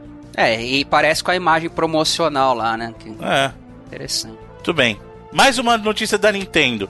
Parece que as pessoas estão tendo problemas já com o Switch Lite, inclusive o Switch Lite foi adicionado àquela, law, àquela a class action lawsuit do Switch original com relação ao probleminha de drift, que é o seu controle ficar travado para direção lá no, no Switch. Sabe o que é bizarro? Eles, eles vão ter que mudar o nome da, da, da ação agora, porque era Joy-Con Drift, né? Uhum. E o Switch Lite não tem Joy-Con e tem um problema mesmo assim. É. Que cara, que o que é pior é essa, ainda, velho? gente. É. Não, sabe o que é pior? O cara que tem um problema de Joy-Con, no, no último caso, a Nintendo ia dar um par novo de Joy-Con pra ele. No caso do Lite, não tem jeito. Ou o cara conserta ou troca a unidade inteira. E aí o que me preocupa é que a Nintendo sabe que o problema existe e ainda assim a- decide fazer um, um console fizeram- que é embutido no É, caras negócio. Fizeram um Mas que- console que- mas, completamente porra. diferente que tem o mesmo problema. Como é que pode Mas isso? que, que zumba que jogaram na Nintendo, porra, pros caras. Não é que tipo, sei lá, o Windows, que os, os caras sei lá, testam a máquina virtual e joga a, atualização pra todo mundo e, e vamos ver o que, que vai dar. Pô, os caras tiveram a oportunidade de rever o projeto e tal, e o mesmo erro. Puxando pra esquerda o drift do, do Joy-Con. Eu acho que a Nintendo fez o seguinte: ela pegou tudo aquilo que voltou do problema que eles tiveram que trocar do drift e falou assim: ah, monta com esse aqui, ó. Monta o Light com essas unidades aqui, ó. Cara, não tem, não tem explicação, mano. A Nintendo tá de brincadeira nesse caso, ela tá muito relaxada. É, começou a aparecer essa galera com problemas também, obviamente, tal qual o do Switch normal, não é todo mundo, que não é uma overdose de problema, mas bastante para colocarem junto, né, com a ação conjunta, até acho que há um número de pessoas considerável. Mas o que me admira é a zica mesmo, cara. Porra. Mas, por outro lado, a Nintendo tá nadando de braçada com seu Mario Kart Tour aí, que foi baixado mais de 10 milhões de vezes só no primeiro dia. É, já aumentou. Que, já, já, tá já é o mais baixado. Milhões, acho que é 90 milhões, né? Que já chegou Sim. já. Bateu e aí, os senhores chegaram a jogar? Não, não joguei não. Também não. Eu Nem quero. Não. Mario Kart já não é muito bom, a verdade é essa. Não, para, para, é, não, aí vai, não. Vai jogar com uma mão só ainda, é, com a Nintendo querendo... A Nintendo... A Nintendo é muito safado. É 5 dólares pra você jogar o dos 200 cilindrada lá. Isso você, e a única chance de você, tipo, ficar. Mas você joga o 50cc normal ou não? Sim. Você pode Até pagar. o 100, até o sem 100 pagar. normal. É. Só que, tipo assim, é, pra você estar tá nas leaderboards, assim, que é, que é o que a galera tem competido muito, você tem que jogar no 200, no 200 cilindradas, porque seu kart é o mais rápido, sacou? Então, se você não pagar o serviço deles, que é tipo um serviço de assinatura também, acho que custa 5 dólares por mês, é, tipo assim, a galera que tá competindo por leaderboards não, nunca vai conseguir sem pagar, sacou? Hum. Então é um sistema meio esquisito, assim. E tipo assim, você pagar, você também ganha mais. É, esquema lá das loot box que tem, porque tem. O povo já tá reclamando aí que, tipo assim, é, a parada, as paradas mais raras você tem 0.05% de chance de ganhar, sacou? Uma discussão maluca, mas aí que fez sucesso em questão de download, sem dúvida. Aí. Foi bem. mais que o próprio, acho que o Call of Duty Mobile, tipo, teve menos assim do que o. Saiu meio que na mesma época, né? Tipo, o Mario Kart é, Tour foi baixado mais vezes que o, que o Call of Duty Mobile. Realmente perda enorme. E eu, diferente do senhor Felipe, adoro o Mario Kart Deluxe, é sucesso, um dos maiores jogos do Switch. Não, o Deluxe é legal, sim. Ele é, ele é o maior jogo do Switch. Hum. Mas aí, só, só duas informações para complementar aí, aquelas que a gente comentou. O cara do controle do 64 que achou foi o Shane Betty, que ele é uh, preservar, preservacionista aí também, né? Dessa parada que a gente fala de preservação de game.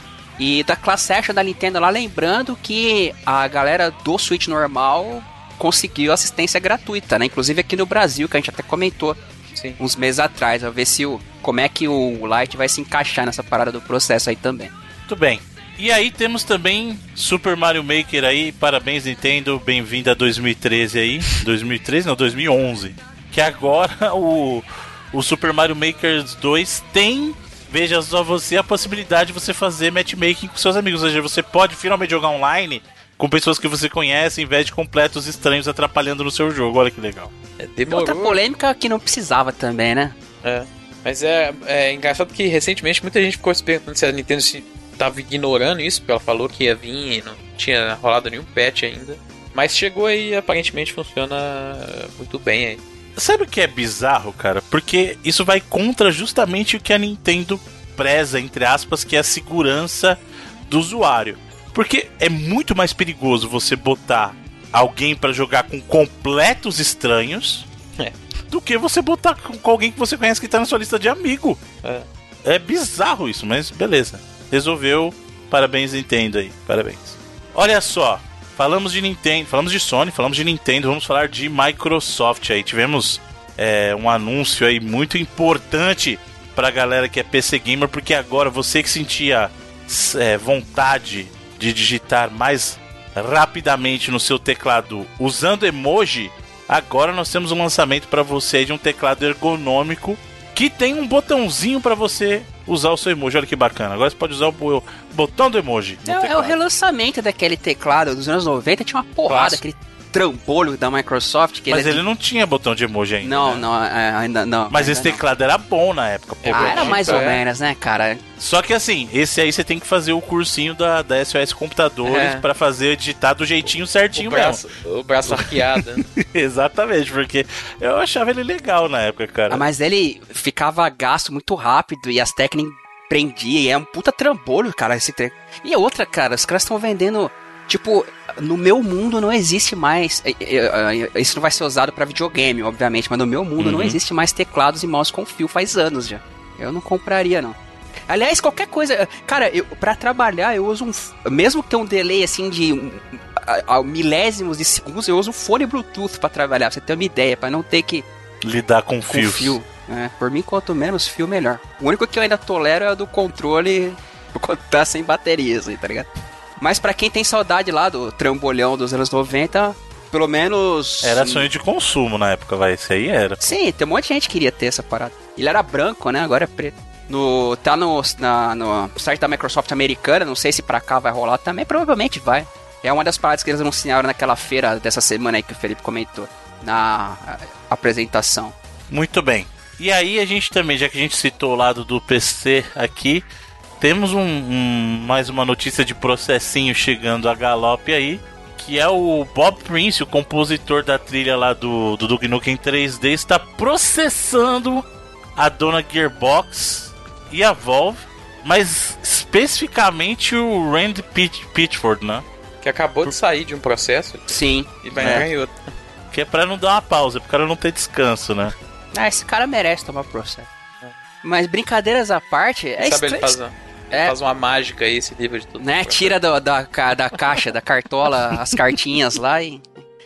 É engraçado, os caras adquiriram a parada e não adquiriram a trilha junto, assim? Como é que funciona esse lance? Pois é, eu, eu tava lendo isso, parece que eles adquiriram, é, tipo assim, partes do, do, do da a, IP do Duke Nukem, mas assim, os, os é, alguns da, das propriedades dentro dele, não todas, sacou? Então, a, a contestação é essa, que as músicas que foram utilizadas, eles não tinham a, as licenças, assim, por mais que eles tivessem adquirido a IP em si, sabe? Que loucura! Então a gente compra e vamos lançar, foda-se mesmo assim? A gente pagou metade e. É, mesmo... bizarro que às vezes os caras nem sabem também, né? É, então eu acho que nesse caso é capaz deles nem saberem, né? Porque como era uma propriedade que teve essas disputas, é geralmente é software muito antigo, né? Você tem essa dificuldade de saber quem é dono do que, sabe? É. é a gente tem várias IPs que ficaram no limbo aí porque as, as empresas não conseguiam nem saber quem era dono ou não, sabe? Então, é, eu acredito que por ser um. É, o Duke Nukem 3D não é tão antigo assim, né? Mas é, é... é fácil, lança alguma coisa que uma hora. É, espera alguém se processar. É, Exatamente. Quando começar a dar dinheiro, pode ter certeza que o dono aparece para coletar a parte dele. É. Bom. Fazer que nem aquele filme Além disso, recente hum. do Danny Boyle lá, o Yesterday, que é bem legal. Bem engraçadinho. Ah, Todo eu mundo queria, queria ver esse filme. Eu Todo queria ver esse filme porque eu tô curioso. Eu tô curioso. Ah, cara, a premissa promete mais do que entrega, mas ainda assim é. Depois você me dá um spoiler na hora que eles falam, porque tem uma parte do trailer que eles falam: Ah, nós temos aqui os caras que falam que são os donos dessa música e mostra assim um pé descalço entrando. Uhum. Depois você me dá um spoiler dessa parte aí. Uhum. É... Bom, a gente acabou de falar de Duke Nukem, temos que falar do, do expoente do FPS daquela época, que é Doom porque agora nós temos a confirmação do, dos atores que serão John Carmack e John Romero no Masters of Doom, né? E, e é o Eduardo Franco e o Patrick Gibson, né, cara? Que visualmente, assim, porra, Lembram excelente. muito, né, cara? Porra, perfeito, muito. assim, caraca. Mas eu, eu, não lembro deles. Eles são conhecidos por alguma outra coisa? Eu acho que.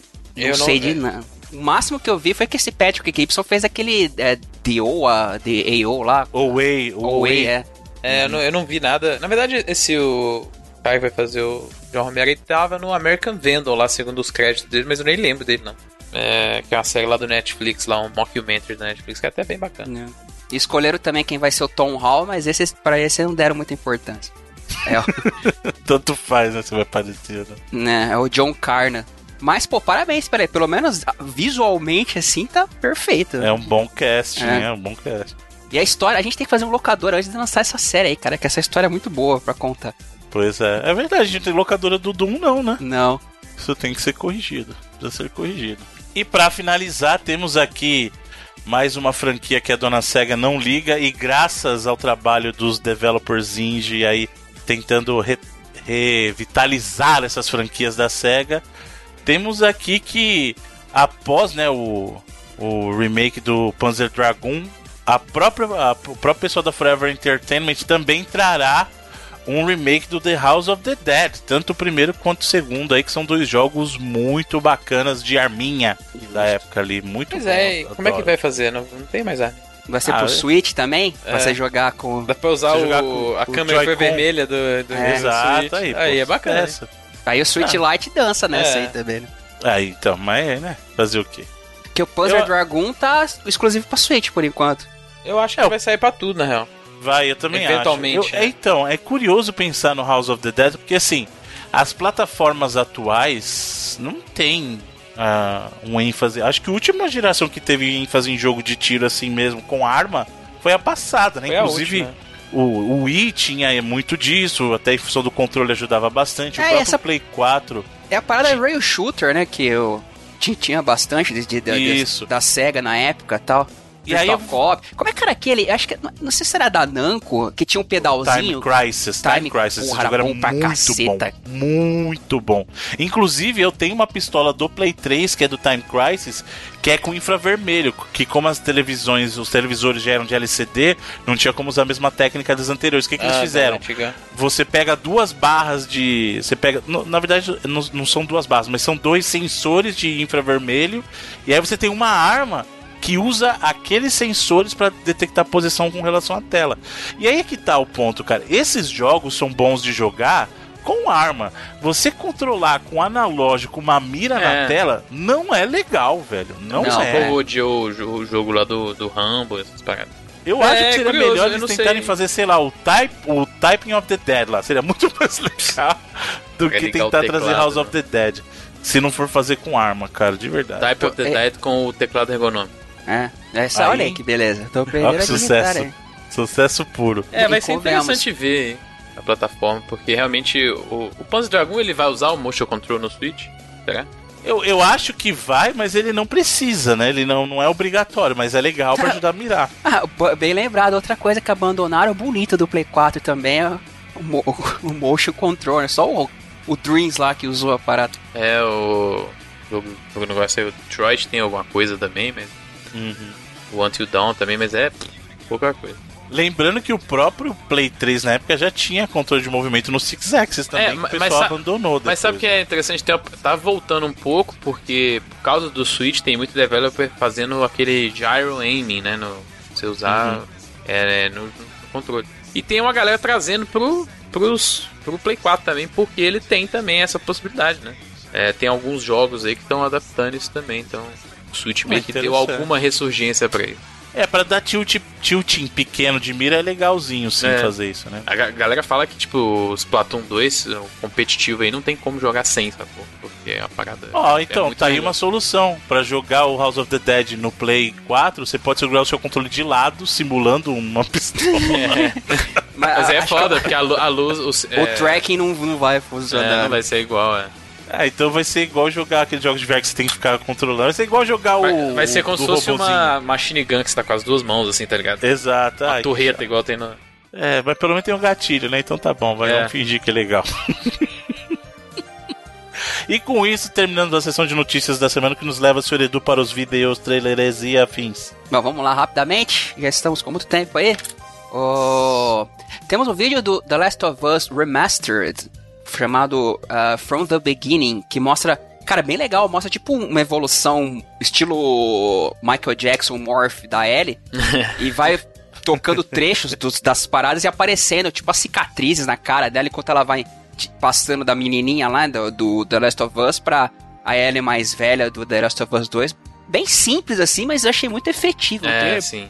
Você acha que isso aí foi uma, uma resposta à crítica das pessoas? Que realmente é uma coisa curiosa. Muita gente tá falando que não enxergava a Ellie na versão mais velha que apareceu Ah, nos trailers. Eu vou né? ser bem sincero que eu, eu passei a enxergar melhor depois desse trailer. É. Então, exatamente. Será que não foi justamente falando assim, não, gente, tá aqui, olha aqui, ó. Aí você. Ah, agora sim. É e legal que esse trailer passa bastante coisa, né, cara? Tipo, situações que ela passou. É, pelo áudio você lembra, né? Do, É, do momento. e- e culmina com a parada da, da Ellie na espiral de vingança aí que vai rolar no The Last of Us 2. Bem legal. Tra- Trailer interessante aí de se ver. Ahn, vídeo do Mortal Kombat 11, aqui o, detalhando o gameplay do Exterminador do Futuro que a voz não foi feita pelo Schwarzenegger, sabe-se lá por quê, mas... Nitidamente, né? É, diz que foi ele que escolheu o cara que, que ia fazer. Mandaram um eu- áudio pra ele no WhatsApp. Ele falou: Esse cara é, É. bom. Ele vai fazer, This one's good. good. I like this. This one is good. Ô, só vocês ficaram a impressão que parece que aquela barbinha dele, o cavanhaque tá colado. Ah, mas eu achei- dele. sabe o que eu achei maneiro? feito, mano. Eu botei o vídeo BR porque a Warner chamou o Garcia Jr. pra fazer Ah, a voz. sim. Então ah, é? eles eu salvaram. não vi o BR, cara. Eu não vi. É o que eu mandei aí. Eles, eles É que eu ah, já tinha visto o original e nem procurei. Sério, cara? Ó, legal. Sim, ó, pelo não aquele que ele fala o get over, get over here, que ele fala, né, do- no, no meio, que esse aí é tipo o golpe de batalha, mas a frase do início do Mortal Kombat lá, eles cha- chamaram o Garcia Jr. pra fazer, bem legal. O cara que já salvou o Schwarzenegger tantas vezes pra nós aí, É. Melhorou ele muito como ator, né? né, bacana. Falando isso, a parada que eu cortei de um programa passado é que eu assisti o modo história do Mortal Kombat 11, gostei muito, mas achei que o final arruinou a parada e quase a franquia inteira. Mas isso aí já é outra conversa.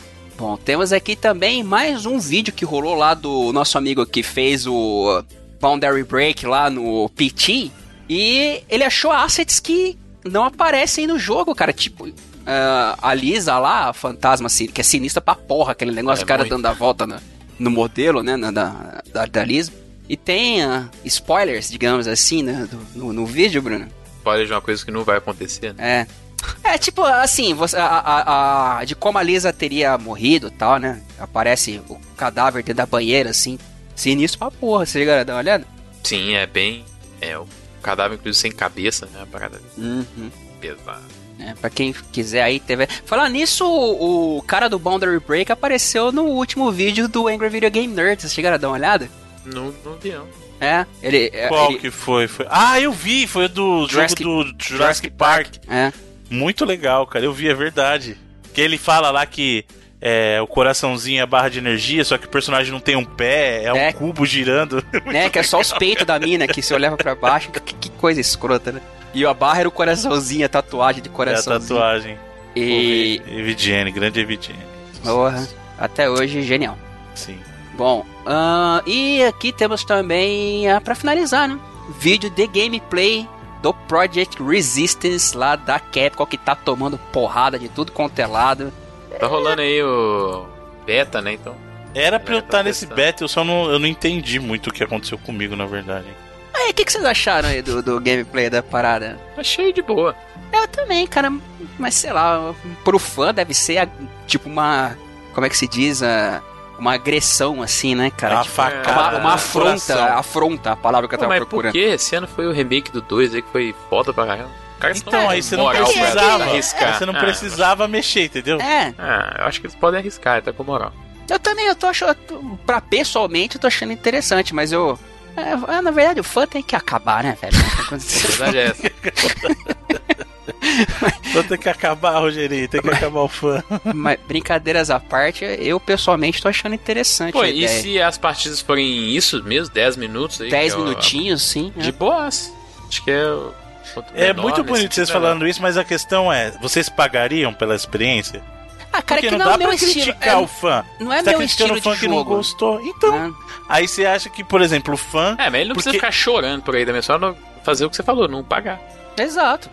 Então, mas o problema é que a, a Capcom tá gastando Ah, isso. É igual, é vai. igual a gente reclamando do design nego- do Sonic, saca? Pra, É. uma, pra uma, uma galera, foda-se, tanto faz. Né? É. É, Exato. a gente reclamou reclamando pra caramba. A gente reclamou outros. Reclamei mesmo, mas, bastante. mas é, a vida é assim, é, tá tudo bem até alguma coisa. Até mexer no, mexer no seu queijo. É, exatamente. Exato. Ah, mas é isso aí. Pelo menos pelo videozinho, achei interessante. Eu ainda tenho a impressão de que vai dar um, um hypezinho no YouTube aí, pelo menos no começo. No Twitch e derivados, e mixers e demais. É isso aí, senhores. Muito bem, então, senhor Felipe, lançamentos. Bom, vamos lá, rapidinho, a gente tá tendo essa semana aí. Rapidinho. Rapidinho. Não, é foda. eu pensei no lançamentos, é porque eu lembrei de um vídeo no YouTube, propaganda do YouTube, lançamentos, manja? Hum. 6 em 7? Eita, nós. Ah, tá. Vai. É, Quem essa já viu semana- essa propaganda sabe o que eu tô falando. é, Inclusive. Quem nunca viu, né? Não É impossível. é, Pois é. E a Betina nova, você viu a Betina arrependida? Ah, Betina Ah, cara, nova. puta, a internet me decepciona, viu? Puta que pariu, cara. Ai, cara, o ser humano é foda, né, velho? Não tem nada que. É o toque de merdas mesmo. Não tem nada que, que quando ju- junta a massa, acaba, é. É fazer. Como é que é? A praga do gafanhoto, essa porra. Pois é. essa- Mas prossiga, senhor Felipe, por favor. Bom, vamos lá. Essa semana a gente tá tendo o lançamento do Ghost Recon Breakpoint, que é a sequência lá do Wildlands, né? Da jogo da Ubisoft, estrelando aí o. o- eu já ia falar feiticeiro. Como é que chama? o- Punisher aí. uh, É o John Justiceiro. Bernthal. Justiceiro. Uh, Feiticeiro. é, tá. Pô, vocês já tá- assistiram tá aquele- aquele-. Aquele filme novo lá, o mais recente do. Do. Caraca, o diretor do 12 anos de escravidão, como é que é o nome dele? Que tem o mesmo nome do ator famoso. Ah, é o. Putz, como é que chama? Fugiu, mano. Bom, mas aquele filme. Steve Viúvas- McQueen. Steve McQueen, é, exato. Filmaço as viúvas, mano. É legal, gostei. E o Ber Bertal faz uma pontinha no filme. né, É, é, no começo, né? É. Mas é, é um filmaço esse filme. Com a... Eu gostei também. Viola Davis. Viola Davis, é. Sensacional é a sempre. principal, assim. Com o marido dela é o. Liam Neeson aí. o- Uhum. É, é o filmaço. É Eles com... pegada Taken? Pegada Taken, assim ou não? É, não é, se for É, falar a pegada menos, é. dele, é, É, vai, vai ficar o spoiler, assim. Mas É. é. Um puta filme. Quem tem o Brian Tyler Henry também, que é tá bem zaço no filme também. Então é, vale a pena ver. é bem legal. Ah, a Michelle É. Rodrigues, né, também, cara. Ah, é, ela é uma da. da- Uhum. E aquela El- Elizabeth Debicki, a mina, caralho, a mina deve ter uns dois metros e meio de altura. É, ela é alta caramba. É, mas tá tendo então o Ghost Recon Break, Breakpoint essa semana para PC, PS4 e Xbox One. Também nessas plataformas tem o lançamento aí de uma expansão e também do, do jogo virando free to play, que é o caso do Destiny 2 aí. O Shadow Keep saindo essa semana pra, também para PC, PS4, Xbox One. O jogo chegando na Steam, inclusive, né? Saindo lá da Battle.net. Indo Então, só Steam. pra esclarecer, o Cherokee é pago, mas aí a versão base tá free to play. A versão base virou free to play. Uhum. que tá gerando até uns probleminhas aí no, no PlayStation 4. É, você não precisa de PlayStation Plus pra jogar jogos free to play, né? Mas no momento o Destiny 2 pra você jogar online você tá precisando. Então tá, a galera tá meio confusa, Tá não sabe se é, confusa. não, não sabe se é porque o jogo era não era free to play e virou do nada, né? Então pode ser que essa, ah, essa mudança da natureza dele tava, esteja atrapalhando aí, mas, por exemplo, pra você jogar outros jogos free to play, por exemplo, o Fortnite, você não precisa de Plus. Então é. A galera tá meio confusa nesse aspecto aí, mas tá saindo, aparentemente fez muito sucesso na Steam, chegou a bater mais de 200 mil jogadores simultâneos na Steam aí.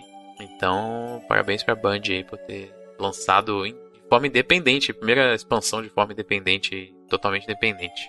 É, e pra PC, PS4, Xbox One e Nintendo Switch está tendo um lançamento de um remaster que é o Ghostbusters The Game Remaster. Então, jogo lá da. é, Chamava Free Red, que eu acho que era o estúdio, né? acho que nem, infelizmente nem existe mais, né? Nem existe mais, né? Muito bom, hein? Mas é um jogo bem bacana? Curtinho, tem os atores famosos. O último trabalho do Harold Ramis como o Egon. Como Ghostbusters, é, exatamente. É, então tá disponível aí pra. é, Na verdade era Terminal Reality, né? Red, que é outra galera. Falando nisso, eu que sei acabou. que, sei que meu amigo Felipe Mesquita pegou a referência a, a- a- no final do último 99 Vidas lá do Evandro. Muito bom, hein? O Evandro tá, tá de parabéns com as escolhas aí do Tupac. Tá de É. graça na época aí, só pra deixar registrado. Exato. né? Exatamente. aí. Mini tá de graça e o. Mas vocês que criticam a Epic não pode baixar não, viu? Vocês que querem defender o Steam não pode baixar, hein? Ó. Mas ele tá baratinho na, na eShop também. Essa semana a Devolver tá com uma promoção de jogos em preto e branco. E ele é um deles. Então, Ô, cara, falar em eShop, o jogo do Ganso tá, tava no topo do. do, do, do- Sim. O bagulho é louco, mano. Bateu- Esse jogo do Ganso é sucesso. bateu o cacete. Link's Awakening lá como o jogo mais vendido no, no mercado americano até. É... Também um jogo que a gente até falou é, durante o programa o Red Set Heroes, que é um jogo que tá saindo para PS4, vai sair para PC via Epic Game Store também depois.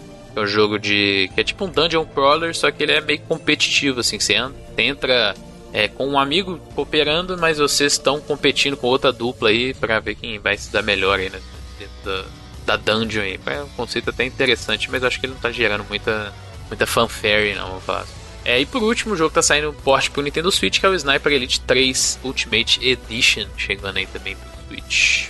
E é isso essa semana. Ah, tu- Hum, tudo no seu nome, bem, Bruno Carvalho. Muito bem. Você consegue, eu tenho fé em você. Com isso concluímos os trabalhos dessa semana. Muito obrigado a todos os queridos e todas as queridas amigos e amigas gamers que nos acompanharam até aqui. Lembrando que se você não sabe de onde este áudio saiu, ele saiu lá do nosso site reloading.com.br e lá você encontra não só nossos programas semanais, como também a locadora do Reloading, editada pelo magistral Sr. Edu Alray, editor de 99.847777, dízima periódica da internet. É, baixou um pouquinho recentemente, mas ainda... Baixou, per...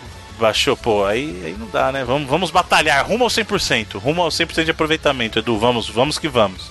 Mas olha aí, também temos os reviews estrelados do senhor Felipe Mesquita e essa semana temos um, uma Convidado. participação especial, né? Um, um review convidado do nosso querido amigo Rodrigo Cunha, o nosso querido amigo mesmo, pessoal, e também fundador do, do Cine Players, né? Um dos sites é, que.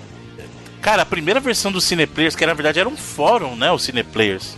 Hum. Né? Faz, faz quanto tempo isso, cara? É muito tempo, é da, da internet das antigas 2002, isso, né? 2003, 2003, é. 2004, eu acho o negócio. E aí o Cineplayer está de volta aí com um conteúdo muito bacana do, do nosso querido Rodrigo Cunha. E o senhor, esse o senhor aí tem, tem suas mãos, senhor Edorai? O quê? Cineplayers. Ah, Cast. sim. É, ah, por enquanto. por enquanto. Mas tá assim já? O senhor tá esbanjando tanto que tá recusando o trabalho já assim? Não, não, não. Não tem nada a ver. Nosso querido amigo Edu, Edu, o Edu Alhai tá estrelando, aí começa a escolher, não, é, é não, igual... Não, é... Fatos da vida. Ah, muito bem. Então, que as coisas fluam para o melhor, para o melhor resultado aí. Mas fiquem ligadinhos que é um review muito interessante falando do WoW Classic, hein? Muito bacana aí. Dá uma conferida lá. E se vocês curtirem, a gente pode de repente ter mais convidados na sessão de reviews. É óbvio que os reviews certificados é, quantificados e premiados são do senhor Felipe Mesquita, que é um membro da, do comitê do Open Critic. Olha aí. Né? Comitê! Comitê! Não, mas foi muito bacana receber o Rodrigo nessa sessão aí, não só Sim, porque total. é um grande amigo nosso, mas porque a paixão dele sobre o jogo já ficou clara aí. Com Está nítida, muito nítida. Inclusive, eu acho que tão lista que impactou sua nota aí, Rodrigo. Vamos combinar? Vamos Mas, combinar? Review, review é subjetivo, então é, Masterpiece levar... é um pouquinho, né? Você tem que levar do review o reviewer também, então você tem que Exato, exato, isso, mas foi muito ficou muito bacana. Parabéns, Rodrigão. É. Um abraço para você, querido. Principalmente no jogo que eu não teria experiência nenhuma nunca para fazer um review, então achei bacana também. Pois é, muito legal. E não existe análise imparcial, isso é um mito. Não, isso não Exato. existe. Exato. Não, isso é isso total. Não existe review objetivo, isso é impossível. Não. É, não é. Cara, aliás, eu, eu, eu, eu, tô, eu tenho lá minhas dúvidas se existe parcialidade, é, imparcialidade at all, assim, no saca? A não ser não que você existe, dê um argumento, um, um, argumento unicamente técnico, unicamente técnico, vai ser opinião, velho. Nem é, assim. E, e, tem coisas que assim não tem, que você existe, pode. Né? É, você pode levar o argumento pro lado que te convém também. Ah, vamos dizer, se você for fazer uma análise de código, por exemplo, sabe, que achar erro. É, não é, não é opinião, mas eu, eu tenho lá minhas dúvidas se exista imparcialidade at all, assim. Uhum. Mas um ambiente que tem muita imparcialidade é o nosso padrim, padrim.com.br barra reloadingbr barra reloading. Ah, tem, tem uma parcialidade, por isso colaboram uns porque é, querem ganhar o jogo, outros porque gostam do projeto. Exato. Mas a, a imparcialidade está no ambiente, porque o ambiente está ali para todos, para quem quer participar porque quer e para quem quer só concorrer a algum prêmio no final do mês, né? É, ou no começo do mês, como é o nosso caso, né? No final, ele é sempre no começo do mês subsequente. Uh, mas além do padrinho, você pode também assinar as nossas campanhas lá no PicPay, que é você baixa o aplicativo do PicPay e busca lá Reloading, você nos encontrará. Dá uma olhadinha nas nossas propostas e se você quiser e puder colaborar conosco, toda ajuda, não importa a quantia, é sempre muito bem-vinda. Né? Lembrando que a galera que colabora é, na faixa do, dos patronos que tem o grupo, você concorre aos jogos especiais em mídia física. Lembrando que hoje a gente tem um sorteio já que é de Mario Odyssey pro Switch. Olha só a pegada dos jogos que são sorteados aqui, só pra você ver. E todo mês essa loucura em especial para essa galera. Você que não pode, não tem problema nenhum. Quem sabe numa próxima. O importante é que vocês continuem conosco aqui. E todos, os amigos gamers e todas as amigas gamers concorrem aos jogos digitais, independente de serem parte da comunidade de patronos ou não. Esses são jogos que a galera linda traz pra gente redistribuir esse amor todo. E essa semana temos o que, senhor Felipe Mesquita? É, pro sorteio? Ou já saiu da sua mão? Voltou pro Edu? Não, ainda tá comigo. É o código do Vassar Collection do Xbox. do Xbox ainda. O... Muito bem, então vamos lá. Atenção que o número é... Que mistério, caraca. 29. Bom, quem ganhou essa semana foi o Thiago Rebelo. E a arroba dele no Twitter é o Thiago RBL. E ele ganhou o Vassara. Vassara. Muito bom. Bacana, é bom. Vassara é um bom jogo, hein, gente? Muito bacana. Eu sou imparcial para falar, esse é um jogo muito bacana aí, da galera da Killbyte. muito.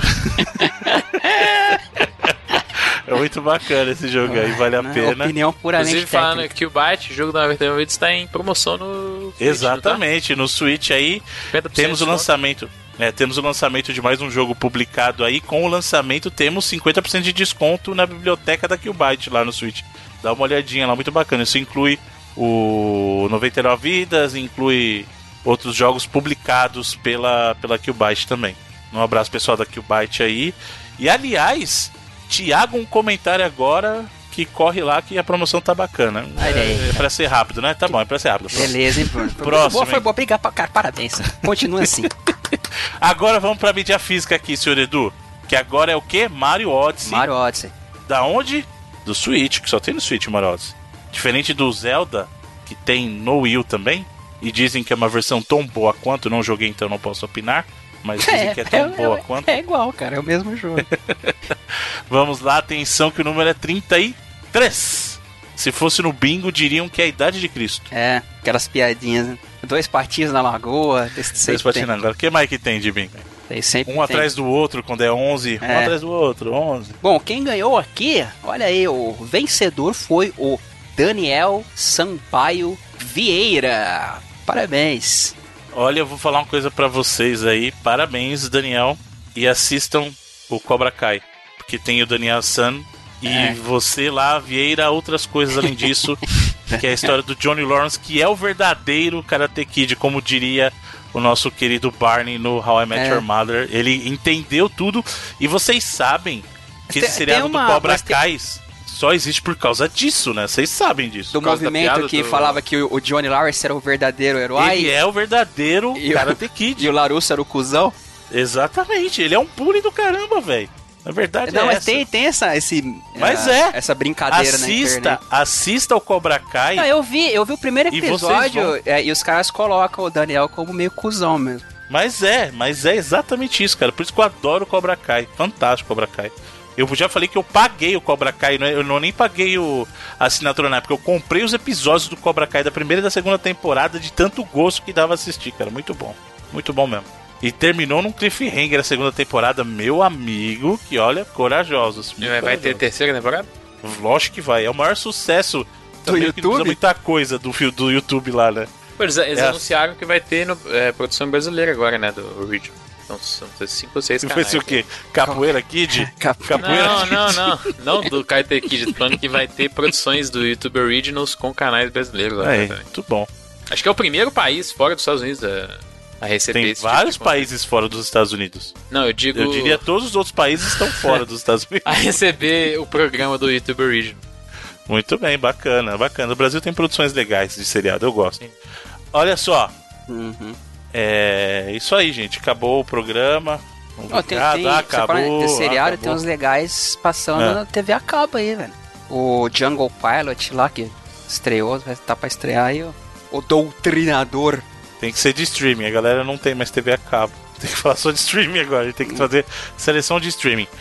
Aliás, falando em streaming, não se esqueça, você encontra o Reloading lá no seu Spotify também. Né? E aí você pode fazer o streaming ou você pode baixar também. Basta você procurar o Reloading e tem uma seção dedicada para locadora também. Então você acha a locadora do Reloading lá e dizem que o próximo episódio, apesar de nunca imaginar, é um episódio muito bacana, episódio que você não imaginava que você queria, mas quando você ouviu, você falou assim, sempre é. quis esse episódio que eu nunca quis. Episódio o cara vai ler o título e vai falar, puta, o que, que esses caras vão falar dessa parada? Né? Mas é divertido, é isso aí. Vai ser muita. Como é que eu posso falar aqui? Vai ser muita diversão. Ah, e como todo programa a gente termina com a escolha de um dos membros desse cast e a Pô, não vai roda falar. girou. Pera aí, pera aí. Os próximos jogos. Os jo- próximos jogos. É, o, o digital vai ser o Nathan Gaspechak, mandou Jurassic Park The Game, aquele da Telltale. Aham. E o físico vai ser aqui do Lucas Lessa, patrão nosso lá do, do grupo. Olha só, é, tem opções pra escolher aqui. Vou sortear um joguinho, um joguinho qualquer coisa aqui que ninguém gosta. God of War, Olha aí, hein? pra Eita. PlayStation 4. Eita! Boy. Eita! Boy! Muito bem, então já sabe, para participar do nosso sorteio lindo das mídias digitais, basta você estar aqui conosco e dar aquele RT maroto lá na postagem desse episódio no Twitter, curte e compartilha a postagem. E para você concorrer às mídias físicas, é pra galera que é parte da patronagem lá, então Isso dá uma aí. olhadinha lá no padrim.com.br barra reloading ou então no PicPay, baixa o aplicativo e busca Reloading, você nos encontrará. E aí sim, como toda A- semana nós terminamos. A Ah, partir, a partir de 10 pratas lá no. Exatamente. Já tá acesso ao grupo e aos sorteios. Exatamente. E como toda semana nós temos esse programa com a escolha de um dos membros do podcast, como essa roda girou, voltou, e essa semana a escolha é minha, e eu estava cogitando outra escolha, mas eu lembrei que eu já tinha me comprometido com uma escolha, e as pessoas têm muito preconceito com música eletrônica, então eu gostaria de trazer um, uma música que é uma das diversas músicas que tem na trilha de um jogo. Né? Preconceito com estilo que deve ter quase 50 anos, assim. O bagulho que mais bomba hoje em É. dia. Não, não mais bomba hoje em dia. O que mais bomba hoje em dia é. Você vai no Rock in Rio, tem mais música eletrônica do É. que rock, né? Show Não, da no Loki Rock in Rio tem rock. sertanejo universitário e funk, né? Mas não é esse o ponto. O Os ponto maiores artistas do é Brasil hoje em dia são música eletrônica. É aquele menino, não é brasileiro? A Loki? Não Alok, man. É, Você tá falando o maior reconhecido fora do Brasil, né? é, mas é, o mundo é maior que o Brasil. Ah, Imagina Então, quando a ele é galera maior. começar, quando a galera largar os seus, largar seus preconceitos, aí, aí o bicho vai. Aí esse menino vai fazer sucesso, né? Vai realizar os sonhos dele e tal. vai fazer documentário, vai ser uma beleza. Aparece do Silvio Santos, você vai ver que loucura. Os senhores, os senhores são dois fanfarrões mesmo, né? Ah, a gente tá, tá aqui pra isso, né? Quase duas mas, horas. Mas então, o que eu quero falar é o seguinte: eu escolhi uma música que vem de GTA, e assim, roubado, óbvio. Mas é que tem uma música que ela é muita. E quando eu digo eletrônica, ela é eletrônica dos primórdios de um dos pais da música eletrônica, Então que é eletrônica. na verdade ele fez a transição da disco. Ele foi um dos maiores responsáveis, na verdade, Então é por dance. essa transição. Earth, Wind Não, então, Fire. Não. É um compositor que poucas pessoas lhe dão a devida atenção. E esse cara, ele não é só o compositor de música eletrônica. Ele é um compositor que já ganhou Oscars pelas suas trilhas. aí. E aí as pessoas desmerecem o seu trabalho. Já ganhou premiações diversas de BAFTA e por aí. Esse cara é simplesmente o compositor de uma música que eu tenho certeza que nós aqui conhecemos e muita gente. Já ouviu falar de Take My Breath Away, do Top Gun? Sim. Puta, que é o porre, né, velho? Não, pô, porra, não, mas na época. Sim, era sabe maneiro. outra música que ele compôs? Hum. What a Feeling, a Boa, música do é Flash boa. Dance, lembra? Boa, What boa. a Feeling. E compôs a trilha. O primeiro Oscar dele foi em 1979 pela trilha do Expresso da Meia-Noite, que é um baita Sim, de um porra. filme. É um baita de um filme. Estou falando de Giorgio Moroder, Muito o bom. italiano Giorgio, com a sua música First Hand Experience, Second Hand Love. E essa música é fantástica porque ele bota um robozinho pra falar. Ele faz uma vozinha meio com sintetizador assim, ó. Fantástico. Da trilha de GTA Liberty City Stories, o primeiro GTA lá pro PSP, fantástico. Olha aí. Muito bom, Bruno. Carvalho. Parabéns. Agora, só E que, é você, isso. só, só porque você falou Expresso da Meia-Noite, minha próxima música vai ser Expresso da Meia-Noite do Racionais. É. Vou colocar aquela do. Uns dias, Paralamas do, do Sucesso. Do Expresso do Oriente. Pois é.